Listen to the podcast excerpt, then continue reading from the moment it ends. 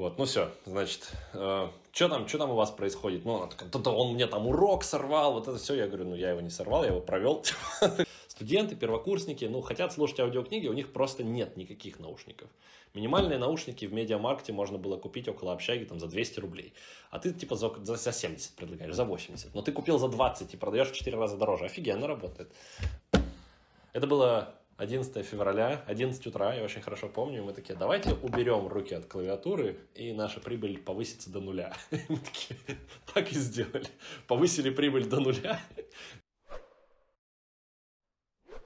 Салют, я Лев Левицкий. Это очередной выпуск подкаста «Как ты это делаешь?» Подкаста, где я говорю с интересными мне людьми о том, как они делают всякие классные штуки. Сегодня мой собеседник Александр Романович Вотяков, э, призер Олимпиад, эксперт ЕГЭ, э, замечательный человек, который прекрасно разбирается в образовании и саморазвитии. Про это все с ним сегодня будем говорить, про то, что будет с образованием, про то, как учиться, как развивать себя, как не теряться в этом изменчивом мире — Александр, очень рад тебя видеть. Расскажи немножко подробнее о себе, чтобы мы получше с тобой познакомились. А, привет, Лев. А, да, я работаю а, операционным директором в Школково. Школково – это одна из топовых онлайн-школ для подготовки к ЕГЭ и Олимпиадам. Вот. И плюс я параллельно еще сам преподаю. Я являюсь руководителем направления информатики, руководителем направления экономики. В Школково, соответственно, учу огромное количество детей. Сейчас у нас на курсе там больше двух тысяч человек занимается по инфе конкретно а, к ЕГЭ. Вот. И, соответственно, у меня все пальцы запущены в образование, вот на, по, по самое не хочу, и я такой, типа, везде, во всех местах все там э, чувствую, понимаю. Короче, да, моя повседневная работа это, EdTech, я занимаюсь развитием образовательной компании. Вот. Преподавание при этом это такое хобби, которое не отпало и не отпадет, я надеюсь, потому что ну, очень хочется, короче, продолжать заниматься ну, то есть, короче, если ты не преподаешь сам, то ты не чувствуешь, как вообще думают клиенты. Ты не можешь нормально развивать образовательную кампанию, если ты не... Короче, что ты за генерал, если ты не идешь впереди всей своей армии, понимаешь? Надо, надо учить детей, короче, иначе ты не понимаешь, как учить детей. А весь смысл образовательной кампании – это учить детей. Вот, соответственно, вот, вот, вот, вот примерный образ меня. Ну, то есть я сам в свое время там когда-то побеждал на Олимпиадах, что-то такое, поступил на Мехмат в МГУ, закончил. Э, в душе чувствую себя математиком по смыслу, а преподаю информатику и экономику. Вот, такой прикол. А, просто, да, математик – это типа сразу умеешь все, значит. Какая-то такая история. А, эксперт ЕГЭ по математике, по информатике. Вообще, да, если полную презентацию делать, полное представление, то я призер Всероссийской Олимпиады школьников по математике в 2009, призер Всероссийской Олимпиады школьников э, по экономике в 2009, абсолютный победитель Всероссийской Олимпиады школьников в 2010, то есть среди всех, кто заканчивал школу в 2010, у меня вот первое место по экономике вообще в России во всей. А пошел я на мехмат при этом. А, типа математикой заниматься. Призер Всероссийской командной Олимпиады школьников по информатике, эксперт ЕГЭ по математике, по информатике, занимаюсь репетиторством с 2009 года, то есть в собственном 10 классе я начал готовить 11-классников к ЕГЭ по математике, по информатике и взял э, ученицу одну по экономике к Олимпиадам. Получается, у меня, короче, вот такой супер огромный опыт в преподавании, сейчас 2022, 13 лет, получается. Я уже вырос с тех пор там с репетитора индивидуального до занятий в группах, потом до занятий вот там онлайн, вебинары, бла-бла-бла. И э, да, вот эта длинная презентация, это какой-то мем, типа, не знаю, полтора-два года назад появился. Э, ребята его там постоянно друг другу репостят, когда, типа, пытаются рассказать про меня, типа, как это, это Дайнерис, буря-рожденная, мать дракона. Короче, длинное-длинное-длинное представление. Без него я просто никуда не, типа, да, вот это вот длинное-длинное объявление, потом такие распахиваются двери, выкатывается такая большая красная ковровая дорожка, и я такой выхожу, абсолют, ты победитель там всего, что есть на земле вообще. Вот, прикольно. А, но э, нельзя отрицать, звучит внушительно. Мне кажется, что я даже когда на каких-то стримах по приколу так представлялся, люди потом в чат такие, ну все, покупаю курс, типа такой чувак, все по-любому беру, буду заниматься. Поэтому я на всякий случай здесь тоже представлюсь, вдруг кто-то слушает, кто еще не на курсе по информатике, вот, покупай курс, видишь, такая фигня. Вот, а так, ну, там, типа, в прошлом году у меня 25 100 по информатике, а, больше 80-90 плюс бальников и 17 призеров Сероса по экономике у меня на курсе. Это очень круто. Если кто-то не понимает, на Серосе всего там около 100 призеров, 17 из них мои. Типа очень клево. Да. Вот. Ну, правда, очень круто. Как э, абсолютный победитель Сероса по МХК 2017 года, я понимаю, как, какие это кайф, крутые, кайф, крутые достижения. Да. Э, давай, наверное, подробнее поговорим о том, как э, развивалась твоя карьера в образовании вот с того момента, как ты стал очным репетитором. Когда-то в 10 классе вообще начать одиннадцатиклассников готовить, это само по себе немножко так разрывает шаблоны. Вот, это, наверное, довольно удивительный случай. Вот, а сейчас ты руководишь большой школой, готовишь много учеников. Вот. Э, расскажи, наверное, про основные этапы, которые у тебя в этом были, и, может быть, какие-то выводы, которые ты из этого сделал, про то, как нужно подходить к подготовке детей. Да, выводов там их, их очень много. Мне кажется, они не ну, уместятся да, у нас в один подкаст. Ну да. А, короче, я думаю, что начало вообще всей образовательной движухи и карьеры стоит отнести где-то к шестому классу, если не к пяти годам. Когда мне было пять лет, мама спросила, кем я хочу стать, когда вырасту, я сказал учителем. Мама схватилась за голову, такая, блин, учителем. Мы думали там хотя бы, не знаю, космонавтом или, не знаю, бизнесменом же, учителем. Вот в итоге я так и стал учителем, как хотел, получается. Детские мечты сбывают. Главное вовремя поставить цель и потом идти к ней. Вот э, урок первый, значит. Короче, в шестом классе я попал в математический лагерь, мне там было плохо, я страдал, написал родителям родителям e-mail о том, что мне плохо, заберите меня отсюда. Через неделю они приехали забирать, а я уже такой, все, мне уже хорошо, мне уже отлично, я уже втянулся, задачки решаются там, прикольно, что происходит. Вот. И, короче, как-то вот с этого, наверное, начался мой математический путь. А, в седьмом классе я на городской олимпиаде школьников решил две задачи из пяти. Это было супер плохо, потому что это всего лишь городской этап, надо проходить дальше. Вот я пришел тогда просто с дикой температурой, что-то типа 39 или 40. Кстати, интересно, что в современных реалиях с коронавирусом приходить с температурой 39 или 40 куда-то в общественное место считается абсолютно ненормальным вообще ни в коем случае. А тогда как-то был пофиг. Ну, короче, такой пришел, мне было очень плохо, я написал, решил все равно две задачки как-то. А, вот. И я помню, а, моя наставница, мой, мой учитель математики, который вот, собственно, к Олимпиадам готовит, это не школьный учитель математики, это вот ну, кружок. А, тогда сказала, что, о, ну, блин, ну, что-то вот он, короче, не очень, не вывозит, слабенький, типа, вот, не будем особо там слишком сильно заниматься. Я такой, в смысле слабенький, в смысле не будем заниматься? И такой начал, короче, дико стараться. В восьмом классе прошел на все раз по математике, но не взял там ничего. Потом в девятом опять ничего не взял. И в одиннадцатом потом опять ничего не взял. Только в десятом классе один раз третья задача из восьми была не геометрическая. Я ее наугад решил случайно. И получается у меня плюс одна задача. Я попал в границу дипломов. Еле-еле стал призером все раз по математике, короче, в десятом классе. То есть там я далек от победителя все раз по математике или там от межнарников, упаси боже, это жесткие ребята, которые там типа вообще в топ-6 входят. Вот. А вот по экономике у меня наоборот. По экономике я ближе к топу совсем был. Ну, соответственно, в где-то восьмом классе начал заниматься экономикой. Сначала в школе, потом тоже кружок, потом все плотнее, плотнее. В десятом классе запризерил, хотя там не было разделения на классы, то есть против одиннадцатиклассников. А, и в одиннадцатом классе, соответственно, первое абсолютное место. По информатике то же самое. Где-то с 7 с 8 класса начал заниматься, получается, что-то прогать начали, олимпиадки какие-то пошли, но информатика в школе была у меня на третьем месте. То есть я занимался математикой там типа не знаю, 70% времени, экономика еще 40%, и информатика еще примерно 60% времени. А, вот. Понятно, что в сотню это не складывается, если бы в сотню складывалось, я бы не успевал, очевидно, вот надо как бы больше. А, больше, больше работайте, больше будет результатов, соответственно. Вот. А, и а, как-то, короче, на все остальные предметы в среднем подзабил, поэтому не надо задавать никаких вопросов там по истории или там по литературе. Я, типа, когда школьную программу я не очень читал, вообще ничего из этого не было, просто тупо все время вливал туда. Последние два года в школе я вообще был на частичном экстернате, то есть я не ходил на уроки биологии, химии, ОБЖ и географии. В сентябре читал учебник, сдавал сразу годовой курс, и, и все, типа, и, и больше ничего не делал. В это время занимался своими предметами. К концу девятого класса что-то меня прикололо. Я, во-первых, и так уже очень далеко продвинулся в обычной школьной математике, потому что это необходимо было для экономики. Типа в восьмом-девятом классе мы уже там брали производные, какие-то такие вещи, понимали логарифмы в базовых смыслах.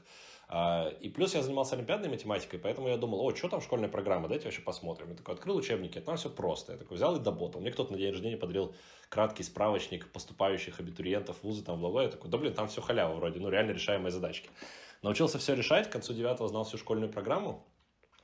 И, короче, я думаю, там был поворотный момент, там был какой-то мем, когда в общем, урок математики, обычный школьный урок математики, мне скучно, потому что там что-то совершенно простое происходит, я занимаюсь своими делами, решаю там какие-то свои задачки. Тоже по математике, но вообще свои, другие. Вот, то есть не слушаю вообще, и там что-то учительница такая, типа, ты что там, Потяков, отвлекаешься, да, что ты там ничего не делаешь, давай иди к доске. Я такой выхожу к доске, Она такая, ну давай, вот о чем я сейчас рассказывала, вот давай, типа, расскажи, давай, продолжи, что я говорила. Я поворачиваюсь, смотрю на доску, там вообще все супер понятно. И я такой, ну, продолжаю, типа, там, типа, изи. Понятно, где она остановилась, и понятно, что дальше рассказывать. Там как бы тема просто как, как, как, как рельсы для поезда. И вот она остановила поезд и говорит, давай, поехали дальше. И ты такой заходишь в поезд, и там, знаешь, есть вот, типа, просто рычаг, типа, ехать. Ты такой нажимаешь его. Ну, я рассказываю дальше, что-то пишу на доске, рисую какие-то картинки, еще что-то такое. Все одноклассники молча просто такие, типа, ок, что происходит? Учительница сидит, пыхтит, просто краснеет, такая, типа, блин, блин, блин, он что, вообще офигел, что происходит? Ну, такая, типа, вылетает из кабинета. Я думаю, что делать до конца урока, типа, минут, наверное, 10. Такой, ну, ладно, рассказываю дальше, провожу урок до конца, короче. Соответственно, одноклассники там задают вопросы, я такой объясняю, отвечаю, они такие, типа, откуда ты знаешь? Я говорю, ну, вот просто, просто типа, знаю, все. Довел до конца, Выхожу из кабинета, мне говорят, я к директору вызываю. Я такой, окей. Иду к директору, там вот директор и, собственно, вот эта раскрасневшаяся учительница. Такая, типа, типа ты чё, чё? Вот, ну все, значит, э, что там, что там у вас происходит? Ну, она такая, да он мне там урок сорвал, вот это все. Я говорю, ну, я его не сорвал, я его провел. Такая, в смысле, короче, ладно, говорит, идите, Ирина Сергеевна, выгнали, значит, из кабинета, такие, типа, вот со мной разговаривают. Типа, что? Что ты, ты, ты, ты типа, что происходит? Зачем ты так сделал? Это что это такое? Я такой, ну, вот так и так, короче, ситуацию рассказал, директор такая, типа, нормальная история, понятно. Э, ну, давай, во-первых, больше так не делай, не отсвечивай, там, не беси людей, вот. Во-вторых, ладно, давай, уходи отсюда. Ну, типа, и такой, с понурой головой, потому что нам надо, чтобы ты был наказан. Типа, я такой, окей, все. Выхожу такой недовольный из кабинета директора, все, все дальше довольны. Еще, наверное, несколько, месяца два, наверное, спустя меня снова вызывают директору, говорят, вот, короче, по поводу той истории, сейчас смотри, какая ситуация, вот надо, короче, вашему учителю на неделю типа отвалить, а у нас там нет сейчас capacity нормально отпуск выписывать. Ну, типа, мы замену, короче, не можем нормально поставить. Типа, отпустить-то можем там по личным обстоятельствам, но, короче, неделю уроков, типа, математики не будет. Или, может быть, ты хочешь, типа, в качестве такого консультативного, факультативного формата, ну, что-нибудь ребятам на этих уроках, типа, рассказать по математике. Я такой, да без проблем, дайте мне, типа, темы, которые планировались, дайте мне контрольную, которую они должны в итоге написать. Ну, и я расскажу, все. Типа, мне дали контрошу, я такой построил план уроков, такой, рассказываю. А, причем это было очень легко, потому что это твои одноклассники, и они, короче, ну, типа, они поняли, как только просто вот началось это все, они поняли, что сейчас на уроках будет не как обычно, а реально понятно. Типа, будет чел стараться, ну, максимально... Ну, как это стандартный школьный учить урок математики? Это, типа, тебе что-то объясняют, и ты такой, типа, не понимаешь, и тебе говорят, ты должен это знать с прошлого года. И ты такой, блин, да, и что делать? То есть у тебя просто вот, вот эта вот башенка, она где-то с пятого класса там фундамента не хватает, и тебе пытаются что-то там в девятом классе объяснять, что базируется на вещах, которые ты вообще в упор не понимаешь, а вот эти вещи тебе никто объяснять не будет. Вот, я, соответственно, сразу такой, типа, так, давайте так, мы будем честными, вы будете говорить, что вы не понимаете, если вы не понимаете, я буду объяснять до самой вот фигни, если вам до сих пор непонятно, да, вот, и в итоге это были супер классные уроки, лучшие уроки в жизни ребята говорили вообще, потому что, ну, типа, и никто не отвлекался, не было ребят, которые... То есть там даже, в смысле, двоечники с задних пар такие, о, это же шанс что-то понять. Мы сейчас будем, короче, вникать, потому что мы сейчас реально разберемся и потом контрольную нормально напишем. Вот. А, контрольно мне, естественно, дали не тот вариант, который они будут писать, а как бы что-то примерное. Вот. То есть, ну, все честно, да, настоящие уроки. В смысле, ребята потом контрольно написали хорошо, типа, прикольно, радостно было. Вот. А, забавно просто, что вся история превратилась в то, что я в итоге уроки провел, а не в то, что я, типа, был наказан там супер как-то там, не знаю, численно или еще что-нибудь. И в 10 классе ко мне обратился 11-классник, что-то попросил помочь э, с какой-то задачкой. Я такой, помог. Это у меня был, получается, свободный урок. У него было окно, у меня было вот там типа биология или химия, что-то, короче, какой-то предмет, на который я не хожу. Мы такие посидели, пообщались, э, я что-то рассказал, он такой, круто, потом он что-то на следующий день еще с какой-то, ну, то есть какой-то сидит, задачки решает постоянно, и я такой пытаюсь, типа он к ЕГЭ готовится. А, я смотрю вариант ЕГЭ, вообще все понятно, ну, типа реально, может быть, я там стереометрию сходу еще не умел решать, но я что-то придумал, научился такой, типа, ну, что-то порешал, порешал разные задачки, может быть, недельку и такое, все понятно. Вот, и я начал ему объяснять, это стали какие-то плюс-минус регулярные встречи, я сказал, так, это, давай, это, плати деньги бумажные, ну, а то, типа, сколько можно, в конце концов, мы с тобой, типа, тут разговариваем, разговариваем, время трачу. Мы договорились, и я занимался с ним за 100 рублей в час. Соответственно, это были двухчасовые занятия. Он платил мне 200 рублей. Они происходили вне школы, потому что в школе коммерческой деятельности это запрещено. Мы сидели в кафешке, я получал 200 рублей. На эти же 200 рублей я покупал кофе в этой кафешке и такой просто кайфовал от того, что мне тут типа кофе чувак оплачивает за то, что мы сидим о математике разговариваем. Я десятиклассник, он одиннадцатиклассник.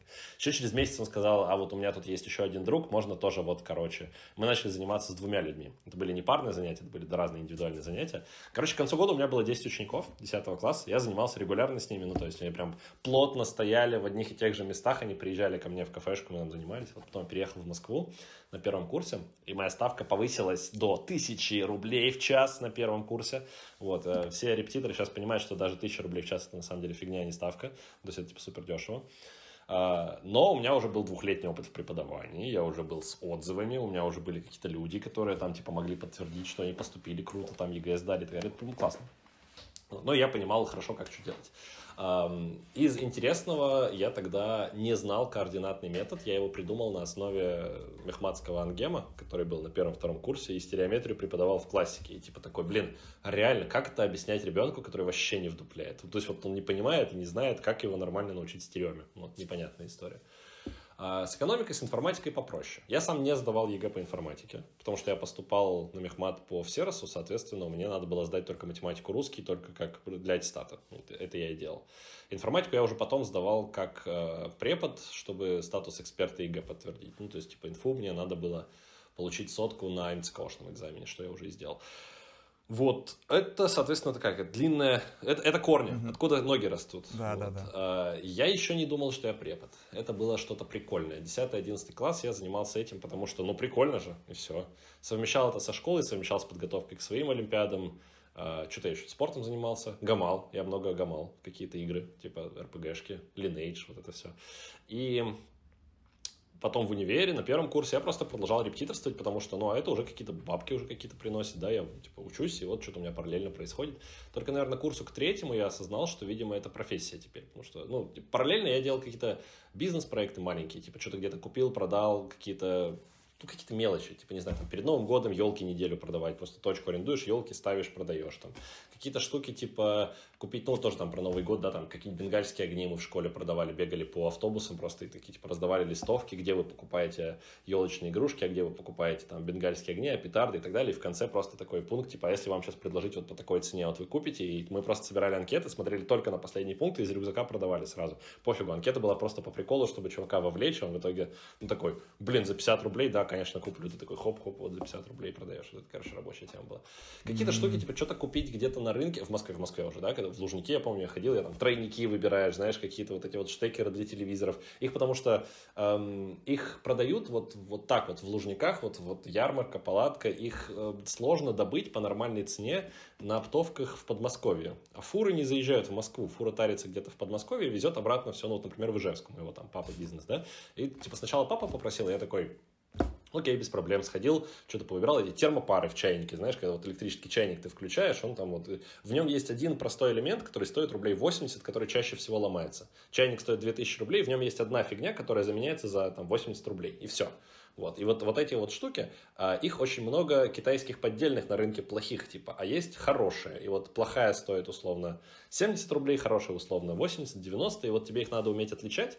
И ты такой приходишь, и все пытаются тебе ну, впарить фигню, ты берешь нормальные, находишь где-то, покупаешь их сразу на 20 тысяч рублей, а потом, когда ты их привозишь в Ижевск, они внезапно начинают стоить вместо 20, 50 или 60, просто потому что ты вот, ну, 20 превращается в 60. На первом курсе это приятно было, ты покупаешь несколько коробок, и за одним, пока ты все равно едешь к родителям в Ижевск, привозишь эти коробки, и вот они вот. Я такой один раз так сделал, классно, много привез. В следующий раз собираюсь так сделать, папа такой, а я еще тебе не продал. И сейчас они год продаваться будут. Я такой, блин, надо что-то делать с этим.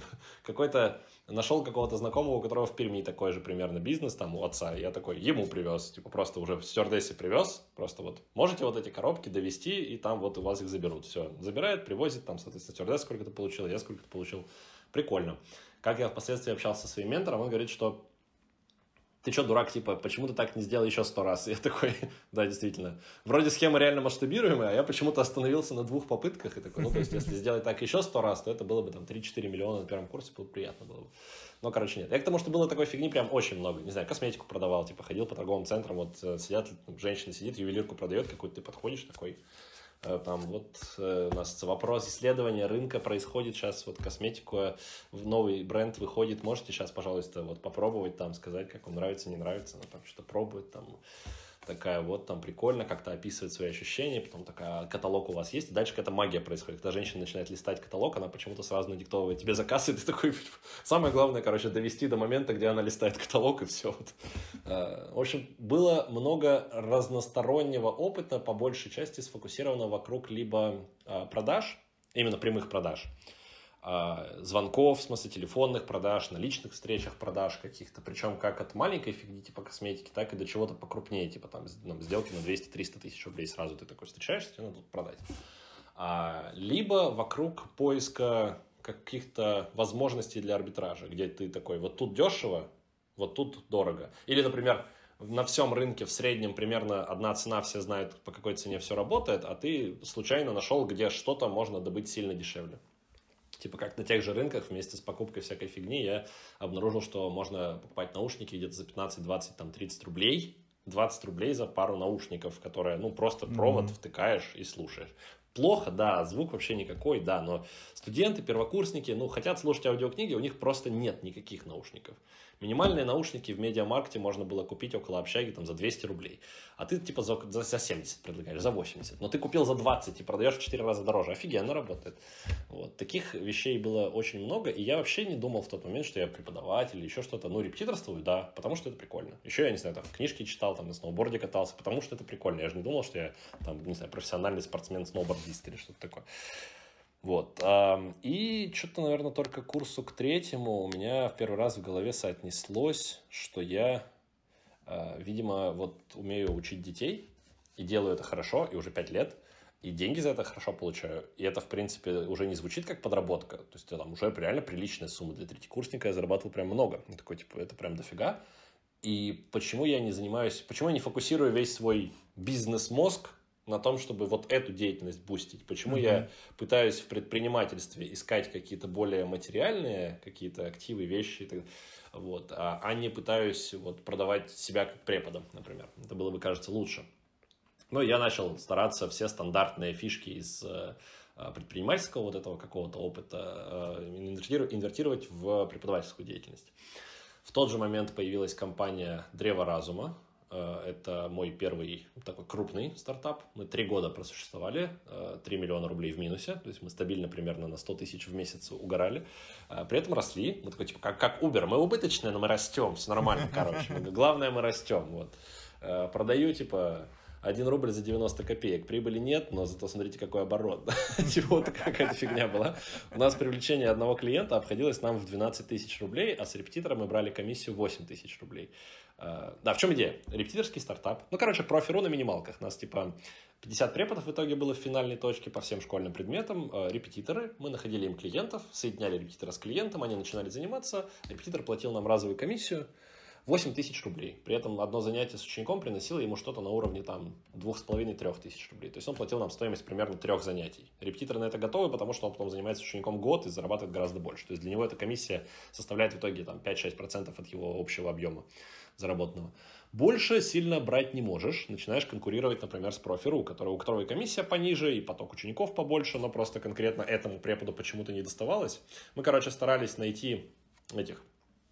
Э, алмазы без огранки, знаешь, типа таких классных преподов, которые почему-то да, не допродали себя, вот этот, как Алладин в мультике, да, Diamond in the Rough, вот этих вот преподов, которые студенты, Поэтому студенты без особого э, опыта, без большого количества отзывов на стандартных э, сервисах, и, соответственно, он реально классный, офигенно преподает, он призер сервиса по профильному предмету, он учится, он кайфует от предмета, и он умеет это доносить с горящими глазами, при этом он вот недооценен почему-то, почему-то ему вот э, заказы не достаются. Или достаются, но он не против взять еще у тебя. Вот, и ты тоже такой, типа, ему даешь заказы, и он работает с ними.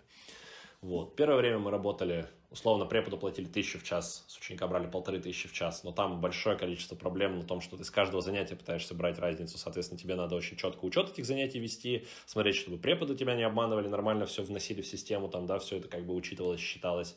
потом в, надо все время противодействовать тому, чтобы они ну, не бросили тебя вместе с учеником, не договорились в обход просто работать. Ну, типа, это стандартная вообще ситуация, часто бывает такое в системах. То есть у нас не было ничего, кроме а, именно посреднической системы. Мы, получается, ценности реально мало приносили в процессе занятий дальше. То есть мы, главная ценность была в том, что мы просто ученику, который хочет платить деньги, показали препода, который хочет их зарабатывать, и он классный. И, и типа, это часто была история, где ты очень-очень долго по телефону маме продаешь, она такая, ну ладно, соглашается. Потом после занятия такая, «А у вас есть еще такие же, только вот, короче, еще по химии, по английскому. Мы такие, да-да-да, есть. Вот вам полный, короче, набор преподов, занимайтесь. Она говорит, почему я вас сразу не слушала? Я говорю, я не знаю, почему люди меня сразу не слушают. Ну, ты типа, на маркетинге у тебя такие, вот воронку огромную создал, у тебя конверсия, там, типа, ты страдаешь на каждом шаге, потому что там, ну, ага. понятно, не все показы превращаются в клики, не все клики в заявки, потом на заявках ты тоже там с продажами очень сильно мучаешься, чтобы... Но после этого у тебя просто такая стопроцентная конверсия, они рекомендуют тебя дальше, и ты такой, хорошее дело, значит, делаем, вот, клево.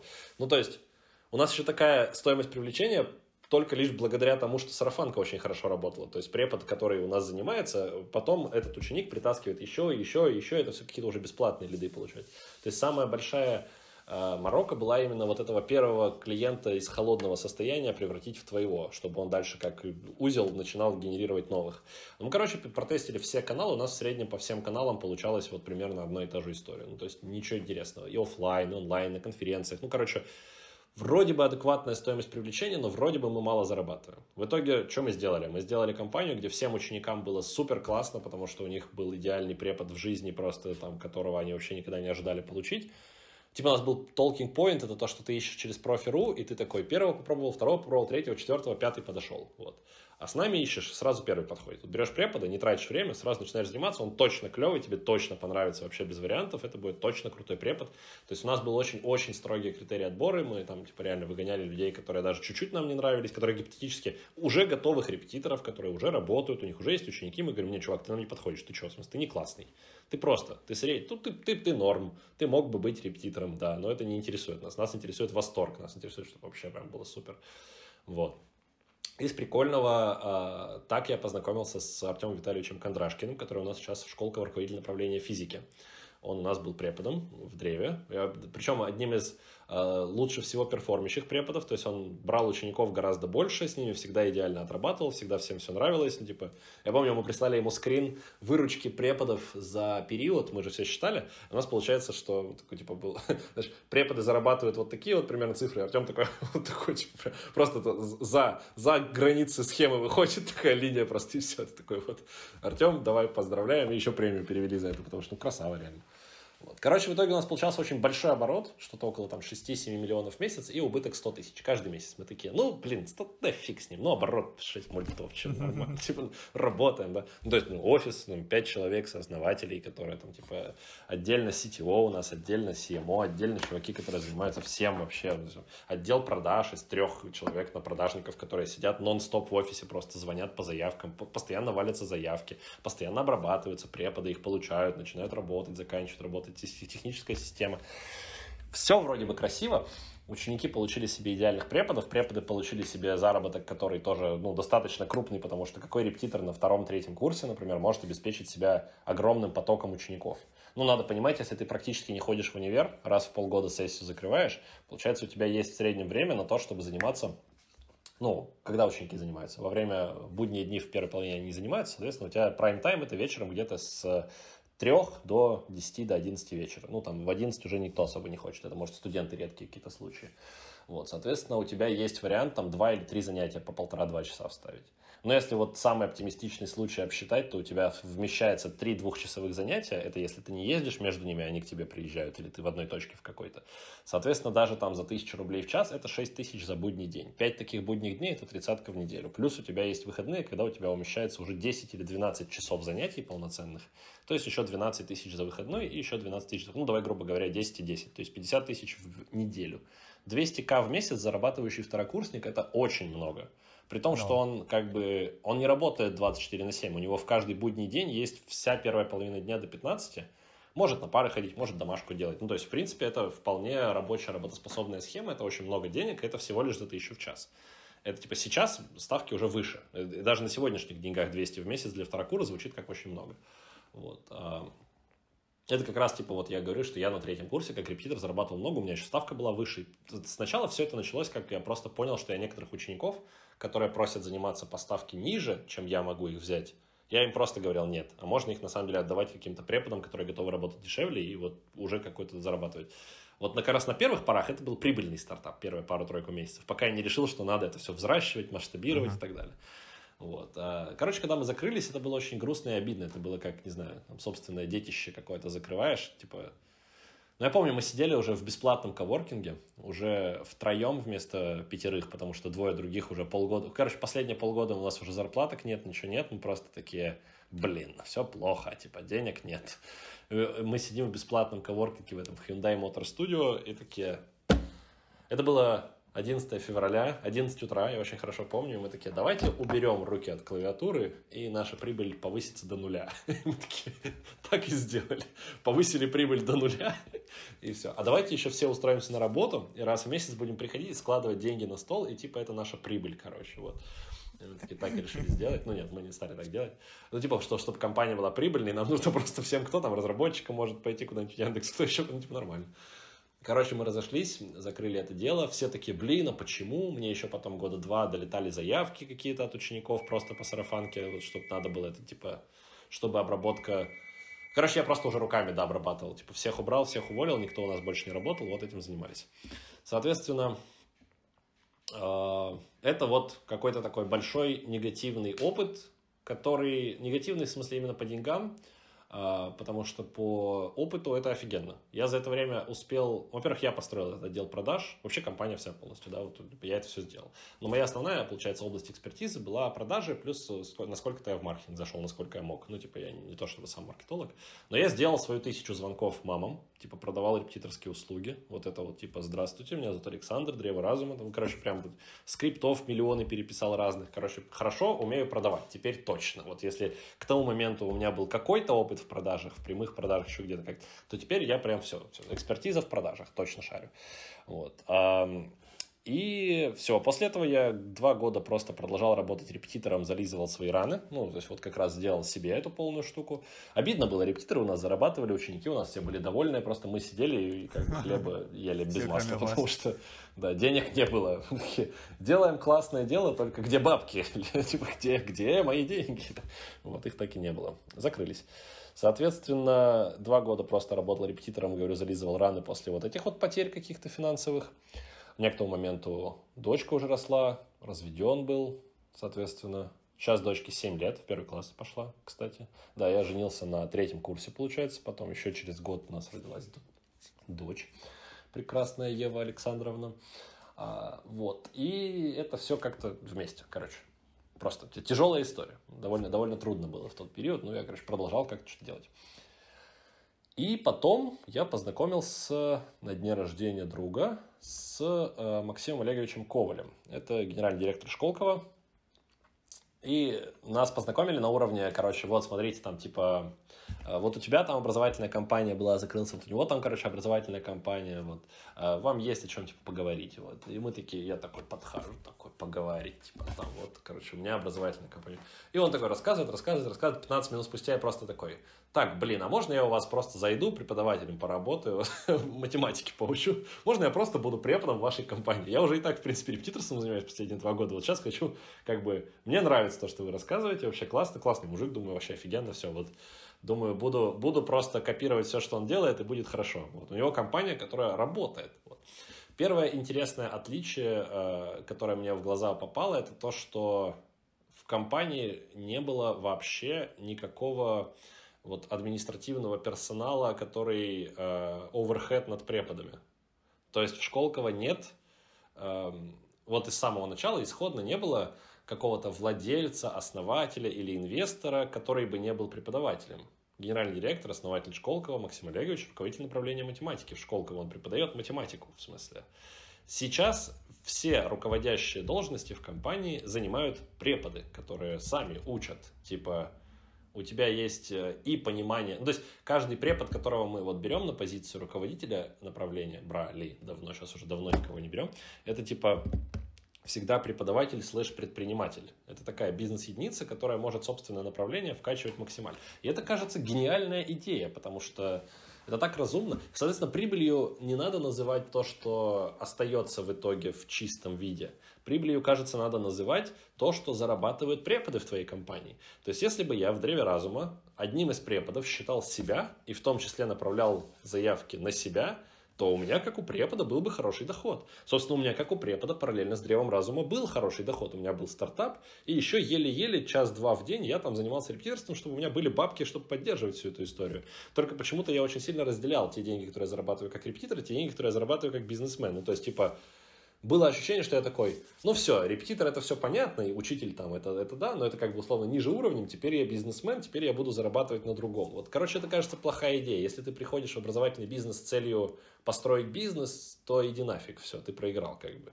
Приходить в образовательный бизнес надо только с одной целью, учить детей. Если ты типа не пытаешься учить детей, то ты не зарабатываешь. А как ты можешь учить детей, если ты не соображаешь вообще никак в образовательном процессе? Ну, то есть, если ты никогда не учил детей. Ты не учитель, если ты чисто вот бизнес-технолог такой условный, умеешь там только вот вещи какие-то делать.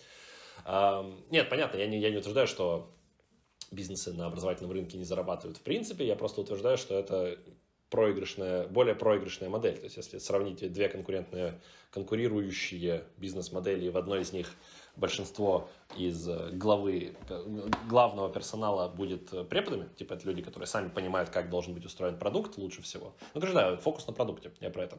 Продукт достаточно сложный, поэтому тут э, не столько история про маркетинг или про продажи должна быть, сколько про продукт именно. То есть ты должен хорошо именно образовательный процесс выстраивать.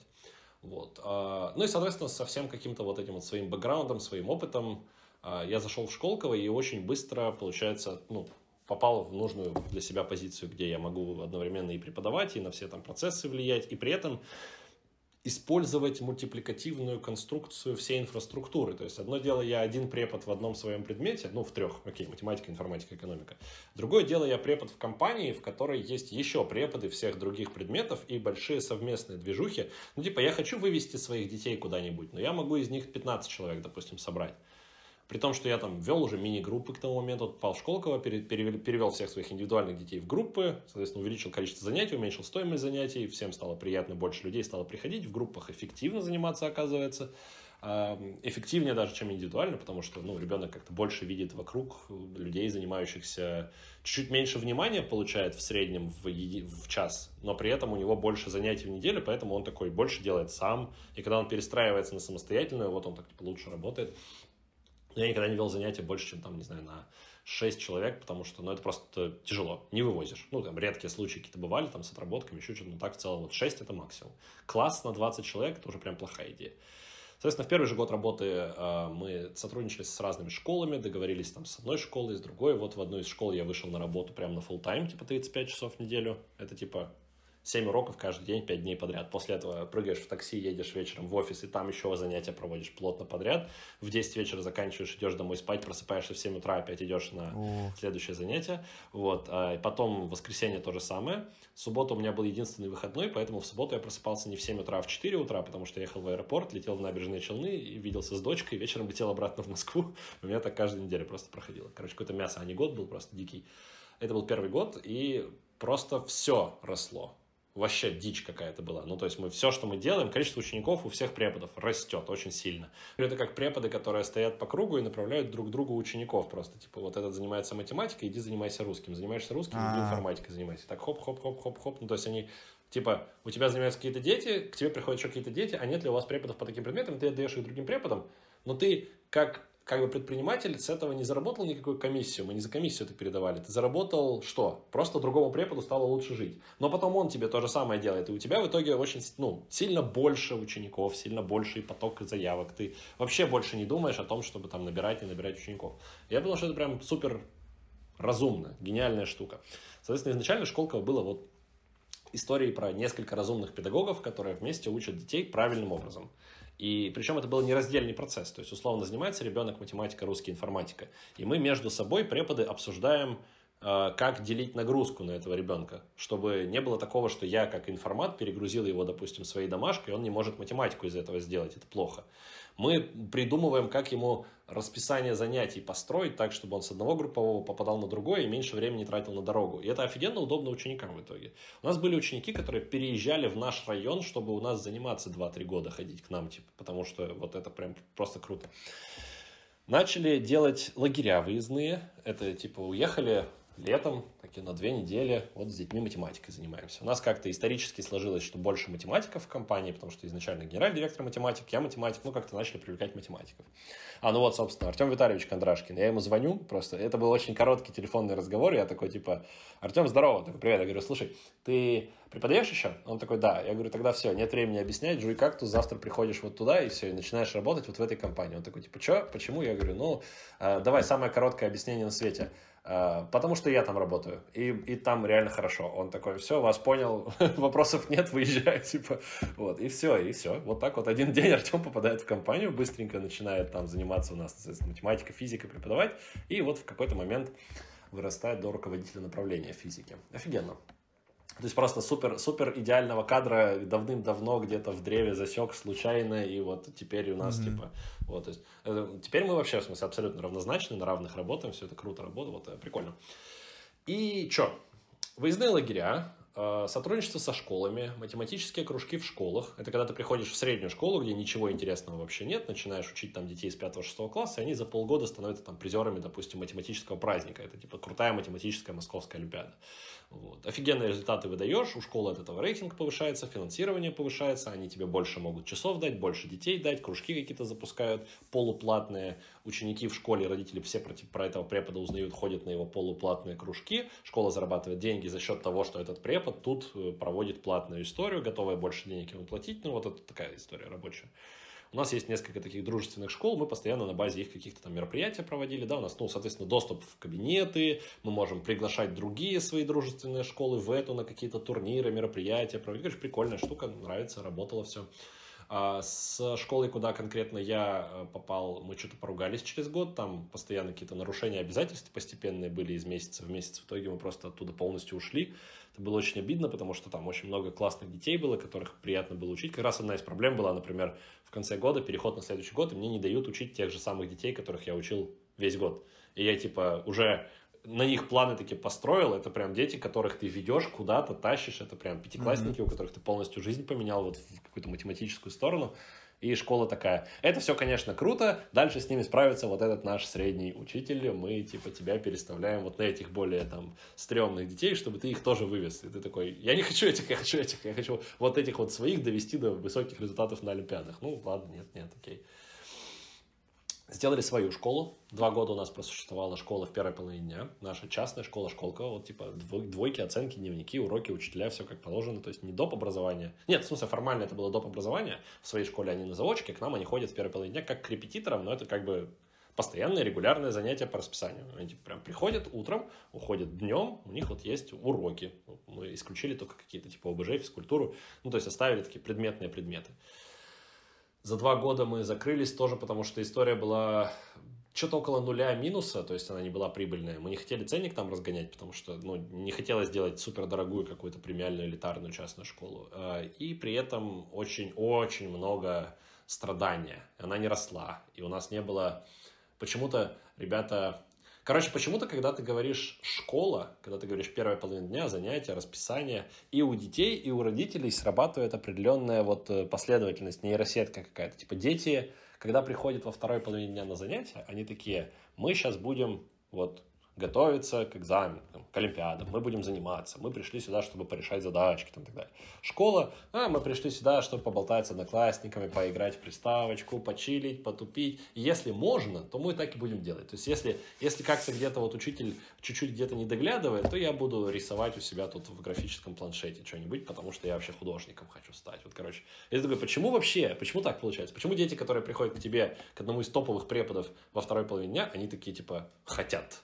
Дети, которые приходят в школе, они такие, нас заставили, мы пришли сюда. Детям очень нравится, классная школа, все преподы классные. Прикиньте, типа не один-два учителя в школе клевые, которые тебе нравятся, mm-hmm. а все. Да. Но при этом дети почему-то супер недисциплинированы. То есть очень много усилий у этих преподов уходит на дисциплинирование. И это странно, потому что ты тоже берешь одного из крутых преподов в своей компании, руководитель направления, у которого там есть очень много других возможных приоритетных сфер направления. И говоришь, слушай, ну надо вот в школе поработать, надо вот несколько уроков провести. Он приходит, и там абсолютно какие-то неблагодарные дети. Это как не прикольно. При том, что это наши же дети, лояльные дети, которые ездят к нам в лагеря, которые ну, пытались к нам попасть за какие-то деньги на занятия, и тут для них открылась такая возможность, и они такие вот так. И у родителей та же фигня. Они просто думают, что школа это что-то типа сдал ребенка, и, и все. И как бы вот, и дальше, ну, то есть никакого, э, никакого участия в дисциплине собственного там ребенка в школе, в том, чтобы он нормально себя вел, в том, что он делал домашку, в том, чтобы он готовился нормально к контрольным и так далее, родители не предпринимают. Вот просто есть такая фигня, что в школе надо, видимо, быть такой закрытой системой, как детский сад. Отвел ребенка, он там вот все. И вечером выдаешь обратно более развитого ребенка. Вот, ну, то есть, очень странно, что у родителей, короче, ожидания от школы другие, не такие, как ожидания от занятий. Когда на занятия приходит, ты такой, типа, чуть больше у тебя какого-то рычага, что ли, над ребенком. То есть ко мне на занятия приходил ребенок, не сделал домашку, раз, два, три, я его выгоняю из занятий, все, до новых встреч. Со школой, ну, типа, раз не сделал, два не сделал, ты родителям говоришь, они такие, ну, так вы там как-нибудь построже на уроке говорите, чтобы вот он делал домашку. Вот, а то что, наверное, они не боятся просто вас. Блин, странно какая-то, странно, очень странно. Короче, мы в итоге закрыли школу, потому что у нас 35 преподов на 35 детей не могли справиться. В это же время у нас параллельно развивался онлайн-марафон. Соответственно, это три года назад началось. У меня все началось с одного вебинара в неделю по информатике, полуторачасового, где-то с марта. В общем, я за... С февраля, да. Получается, я за 4 месяца по одному вебинару в неделю, за 15-16 вебинаров подготовил кучу людей к ЕГЭ. У меня там типа 80 человек занимается. Я такой, вау. Вот у меня 50 человек занимается на групповых занятиях за большие деньги, да, вот у меня занимается в школе там еще условно 60 детей, а вот я на одном вебинаре 80 учеников, и они очень хотят, то есть ты это были дешевые вебинары. Я помню, что там были первые ценники, что-то на уровне, не знаю, тысячи рублей за весь курс, например, да, там за 4 месяца. И они такие, типа, пришли, тысячу заплатили, и такие, вау, это просто топ-контент. Uh, у меня не было кураторов, я проверял домашки сам. Это было типа, ты проводишь вебинар, э, даешь домашку, из 80 человек 50 ее сдает, там 60, и ты 50 домашек, вот я прям в аэропорту сижу, лечу в Челны, да, времени 5 утра, я проверяю 50 домашек, типа, спать в аэропорту все равно не получается, и ты такой вот этим занимаешься. Прикольно. Э, потом веб опять проводишь, опять эти люди в чате, ВКонтакте, в беседе они все, и ты их уже всех знаешь по именам, и это прям твои ученики, все, ты учишь учить, вот у тебя 80 детей, учи, пожалуйста. Вот, и ты их такой учишь. И это круто, потому что вообще забить деньги, ну, ты мало зарабатываешь. Ноль, по сути, с этого. Ну, типа, по сути, сколько они заплатили там? Нисколько. И ты такой ведешь вебинары. Э, мы еще вели их тогда по ссылкам на Ютубе. Никакой там платформы в помине еще не было. Ну, то есть это вот просто закрытые ссылки на Ютубе. Человек заплатил, он получает доступ к группе ВКонтакте, где есть закрытые ссылки на Ютуб, где вот э, по которым он может. То есть если эту закрытую ссылку можно скопировать, сбросить другу, он тоже может ее посмотреть. Вот такая история. А, много онлайн-школ до сих пор ведут по закрытым ссылкам на Ютубе. Ну, окей, типа, странно, странно. Они как будто немножко в будущее не смотрят. Типа, что вообще ждет дальше рынок? Но вот с этого мы начинали. Ну, типа, ничего особо нет, ничего пока не понимаем вообще рабочая схема или нет. Но вроде какое-то видение есть на будущее, что, видимо, в онлайн надо выходить. Там, очевидно, гораздо больше рынок в принципе. Один препод может учить сразу много детей. Ведешь лекции, а, отвечаешь на вопросы и строишь... То есть просто лекции недостаточно надо обязательно все, что происходит между вебинарами. То есть это домашка, это проверка, это 24 на 7 ответы в этих беседах, да, чтобы люди, э, которые сидят и делают домашку или смотрят вебинар в записи, могли получать ответы на вопросы. Как друг от друга, так и от преподавателя, так и от какого-то вот кураторского состава, да, которого на тот момент еще не было. Э, курс закончился, 80 человек сдают ЕГЭ, у меня, по-моему, было 5 стубальников вот из этой группы. После чего я просто попадаю в сентябрь, и в сентябре у меня набор на этот онлайн-курс уже платный, уже достаточно ну, приличный по цене, что-то около 2000 в месяц. То есть это, в принципе, сравнимо с тем, сколько мы сейчас стоим. А, может быть, там были какие-то сентябрьские скидки до 1000 в месяц, но все равно это было типа на ежемесячный платеж. И у меня было около 60 человек. Я такой, прикольно, 80 в мае, 60 в сентябре. И они начинают расти, и у меня условно там сотка в октябре, 130-140 в ноябре, и так больше, больше, больше людей. То есть никакой рекламы, вообще ничего не происходит. Абсолютно органический рост. Это люди просто, которые сами приходят. И такой, кайф. А, и у меня в этот момент совместилось просто все. То есть вот я проводил консультации для учеников, которых я хочу взять в группу, общаешься с учеником, с родителем, продаешь услуги свои. Ну, где-то продаешь, где-то просто квалифицируешь, подходят ли они тебе, будут ли они реально выполнять всю домашку, которую ты даешь, будет ли этот ребенок стараться, будет ли этот родитель участвовать в процессе подготовки ребенка, но при этом и продажи тоже происходят, потому что ну, тебе надо им тоже понравиться. И вот ты при этом там пытаешься оптимизировать вообще всю схему процесса своего преподавания, всю эту группу, Тут, ты тут же ты одновременно это масштабируешь на остальных преподов, на другие предметы направления, ты пытаешься понять, как всей компании в целом эффективнее функционируют, какие вещи можно внедрить, как надо, не знаю, там, лагерь у вас проводится, как к нему подходить, там, ценообразование, например, тебе должно быть дешевле или дороже, с лагеря потом вы приехали туда, новые ученики приехали туда, вас увидели, они вам, там, вы им понравились, они начинают после этого на занятия ходить, в общем-то, лагерь можно воспринимать как какую-то посадочную точку, да, и думаешь, вот, вот это все вот делаешь, делаешь, и потом начинается онлайн-курс, и ты такой, вот же оно. Вот. Вот она. Вот. Не то, что золотая жила. Тут скорее... Золотая жила слишком большой какой-то оттенок денежный несет. Тут скорее не про деньги было, а скорее про то, что, блин, я учу 150 человек. Это больше, чем я, в принципе, могу уместить вот у себя в аудитории, да? Что такое 150 человек? Это, блин, лекционная аудитория огромная, забитая. Вот они на курсе, 150 человек. Они... Я вебинар записал, вот его 150 человек посмотрело. Офигеть. В тот момент у меня было уже, там, типа, 5 или 6 вебинаров в неделю. А, нет, начали с 4 вебинаров в неделю, потом добавился 5, потом добавился 6. Я вел 6 вебов в неделю по полтора, по два часа и думал, блин, офигеть. Я выдаю контента по информатике больше, чем школьный учитель информатики выдает. Он выдает там 2 урока в неделю по 45 минут.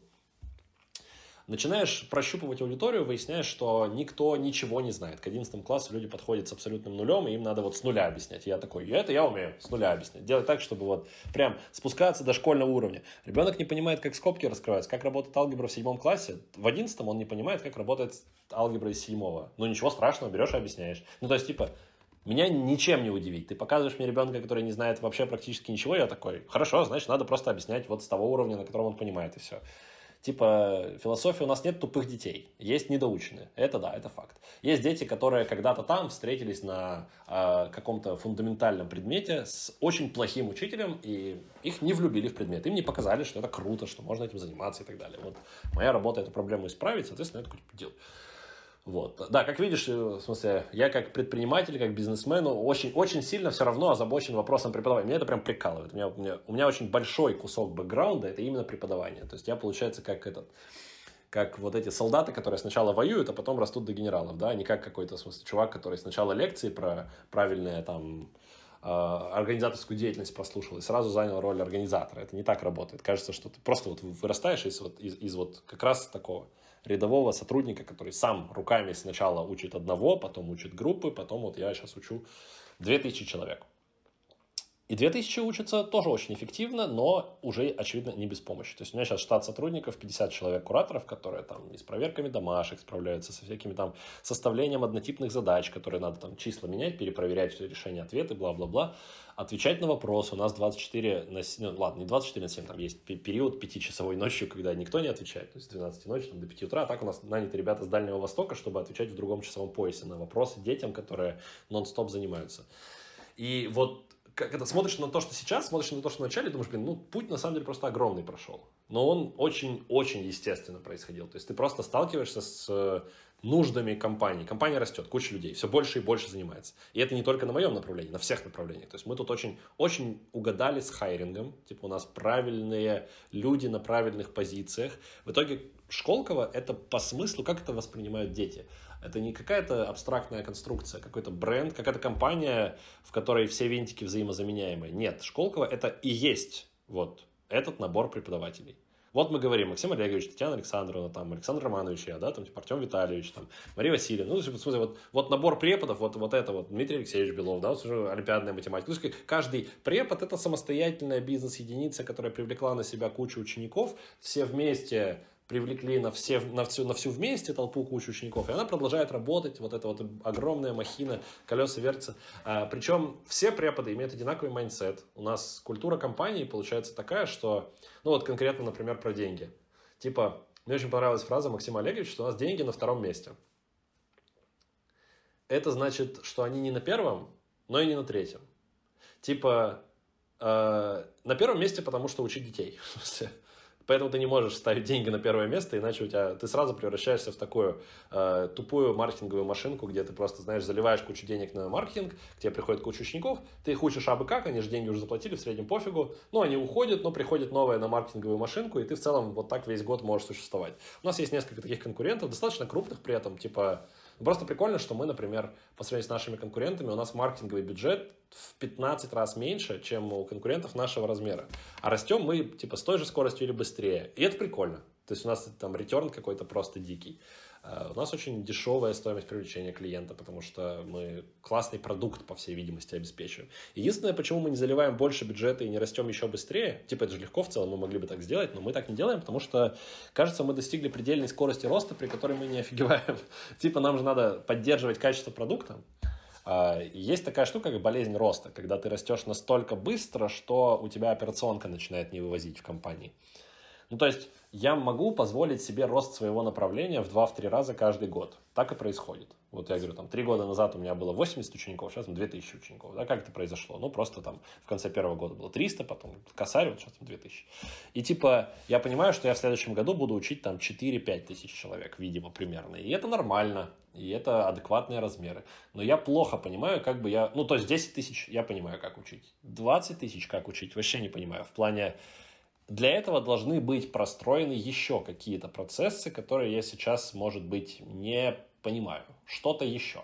Ну, то есть, типа, у нас э, проблемы, с которыми мы сталкиваемся, это, чтобы ты понимал, например, э, вот у нас есть собственная платформа, да, мы там начали писать сколько там, два с половиной тоже года назад, то есть почти сразу начали что-то делать. Ну, к тому моменту уже был сайт с задачами, собственная база задач, без нее тоже нереально работать, ты не можешь постоянно сидеть на чужой базе, тебе надо собственные задачки, ты хочешь правильным образом процесс строить, поэтому тебе, ты хочешь свои задачи. Если ты постоянно будешь брать задачи из других источников, то как бы ты не можешь постоянно давать свои задачи. А, собственная видеоплатформа. Мы единственная сейчас онлайн-школа, вебинары, которые не сливают. У нас уже многократно пытались ее как-то купить, выкупить, что-то своровать, код, еще что-то, потому что ну, в чем прикол? У нас э, ты не можешь, короче, записать наши видосы. Ты не можешь записать. Если ты запишешь наши видосы как-то, скачаешь или еще что-то и сольешь, мы знаем, что это ты сделал. И мы тебя найдем, и в смысле это как бы наказуемо. Потом, типа, за это есть штрафы, в смысле, там, ответственность и так далее. Потому что, типа, ты воруешь интеллектуальную собственность, это плохо. И мы умеем это все отслеживать, поэтому наших сливов просто не существует. Типа, вот как все стандартные вебинары всех онлайн-школ сливаются, наши, наши нет. То есть нас надо вот купить курс, чтобы получить доступ к этому. Вроде звучит как какое-то зло, но на самом деле мы просто хотим, чтобы ученик занимался ну, полноценно по курсу. Но он занимался с домашками, занимался всем. Типа мы создаем контент, мы хотим, чтобы нам за него платили. Это нормально. Это вот про то, что деньги не на третьем месте. Да? Типа мы все-таки хотим зарабатывать бабки, потому что от бабок, очевидно, зависит скорость роста компании. Там, в смысле, если у тебя много ресурса, ты можешь много его вливать в то, чтобы что-то происходило, что-то росло, бла-бла-бла. Вот. И получается, говорю, проблемы, с которыми мы сталкиваемся, это, например, э, вот наша техподдержка, например, договаривалась с провайдерами, с интернет-провайдерами в отдаленных регионах, каких-то селах, для э, того, чтобы... Ну, как, короче, работает провайдер? Он приоритизирует трафик до популярных ресурсов, типа ВКонтакте, Телеграм, там, Инстаграм и так далее. Потому что если чувак будет в селе подключен к какому-то мобильному оператору, он будет заходить в Инстаграм, у него будет это лагать, или будет медленно контент подгружаться, или еще что-то, он скажет «плохой интернет». А если у него, короче, на каком-нибудь сайте какого-нибудь маленького интернет-магазина будет лагать, он скажет, ну, плохой сайт у интернет-магазина, пофигу. Поэтому местные интернет-провайдеры приоритизируют трафик до самых главных вещей, на которых надо. Ну, это частая приколюха, там, не знаю, у всяких мобильных операторов есть скидки, типа бесплатный доступ к соцсетям, например, да, ну, такие вещи, короче, которые людям больше всего нужны. Ну, а мы, как какой-то сторонний сайт, соответственно, имеем неприоритетный трафик. И мы такие, типа, договариваемся с местным интернет-провайдером о приоритизации нашего трафика, чтобы э, типа ученики могли смотреть вебинары без лагов, потому что в Москве все круто работает, в селе плохо работает, потому что там местный интернет-провайдер не приоритизирует наш штраф. И мы таки связываемся с интернет-провайдером откуда-то там, чтобы нормально работало. Или типа у нас, когда ученики в лайве смотрят какой-то вебинар, у нас сейчас лайвы добиваются, там, не знаю, до 2-3 тысяч на закрытых вебинарах, может быть, 3 тысячи человек в одном лайве. Соответственно, у тебя большая проблема с потоком трафика с серваков, потому что 3 тысячи учеников выкачивают вебинар с твоего трафика. Ну, вот у нас много серверов куплено, да, куча денег на это уходит. И э, у нас написан на сайте э, торрент-протокол, по которому ученики, которые смотрят прямо сейчас вебинар в лайве, отдают друг другу кусочки этого вебинара, mm. и благодаря этому у всех крутая скорость, и у нас при этом трафик с сервака не уходит. Вот, это прикольно. Это вот кроме того, что у нас, не знаю, там нейросетка есть, которая распознает поведение пользователя на сайте. Если это бот, который пришел, чтобы скачивать наши вебинары, мы его там автобан выдаем за 10 минут. Куча, куча, куча таких мелочей. Они совершенно не очевидны для ученика. Он просто заходит, просто смотрит такой, ну зашибись. Не знаю, там типа интерактивная голосовалка в чате. Вот раньше как ты такой, понятно всем? И дети такие начинают писать, да, понятно, да, или там плюсики в чат ставят, или минусики в чат. Но когда это 80 детей, это норма. Когда это 600 детей в лайве, это вообще не норма. Ты не можешь 600 плюсиков, как препод в чате. Просто чат начинает так уплывать. Вот, поэтому мы написали штуку, которая типа просто выводит окно, где дети могут один из вариантов ответа выбрать, и э, интерактивная статистика сразу... Это просто супер офигенно, на самом деле, кажется очень приятно, но при этом это очень логичное решение. Ты просто приходишь к тому, что ну вот это нам надо. Ты не можешь это сделать на YouTube. Ты не можешь интерактивную голосовалку запилить на YouTube. Ты можешь запилить у себя на ресурсе. Вот это полностью твоя платформа. Мы это делаем. А, также к вебинарам привязаны домашки, к домашкам привязаны вебинары. У каждой домашки там есть дедлайн, появляется решение. После дедлайна сдавать нельзя. Есть отдельный там кабинет для кураторов, которые на экспертную проверку проверяют. На сайте прикручено индивидуальное общение с кураторами. Вот в этом году появилось индивидуальное общение с кураторами. В прошлом году у нас были мини-беседы ВКонтакте на 20-30 человек, где был куратор. Или два, или три. И дети могли в этой беседе задавать вопросы. Вроде круто, зашибись. В этом году бахнули индивидуальных кураторов, которые через сайт и дети стали задавать типа на 250% больше вопросов. То есть, когда ребенку в беседе надо задавать вопрос, он стесняется, по всей видимости, тупые вопросы задавать. И мы такие, блин, у нас типа сейчас в три с половиной раза вырастет зарплата кураторов, потому что ну, им просто больше надо работать. Окей, но при этом мы будем лучше учить детей. И как бы это такие чаши на весах, где очевидно, что ты выбираешь образовательный процесс, потому что ну, главное учить детей. Мы зарабатываем деньги для того, чтобы стать больше, для того, чтобы учить больше детей. То есть в идеале школка в каждый дом. Вот это было бы прям круто.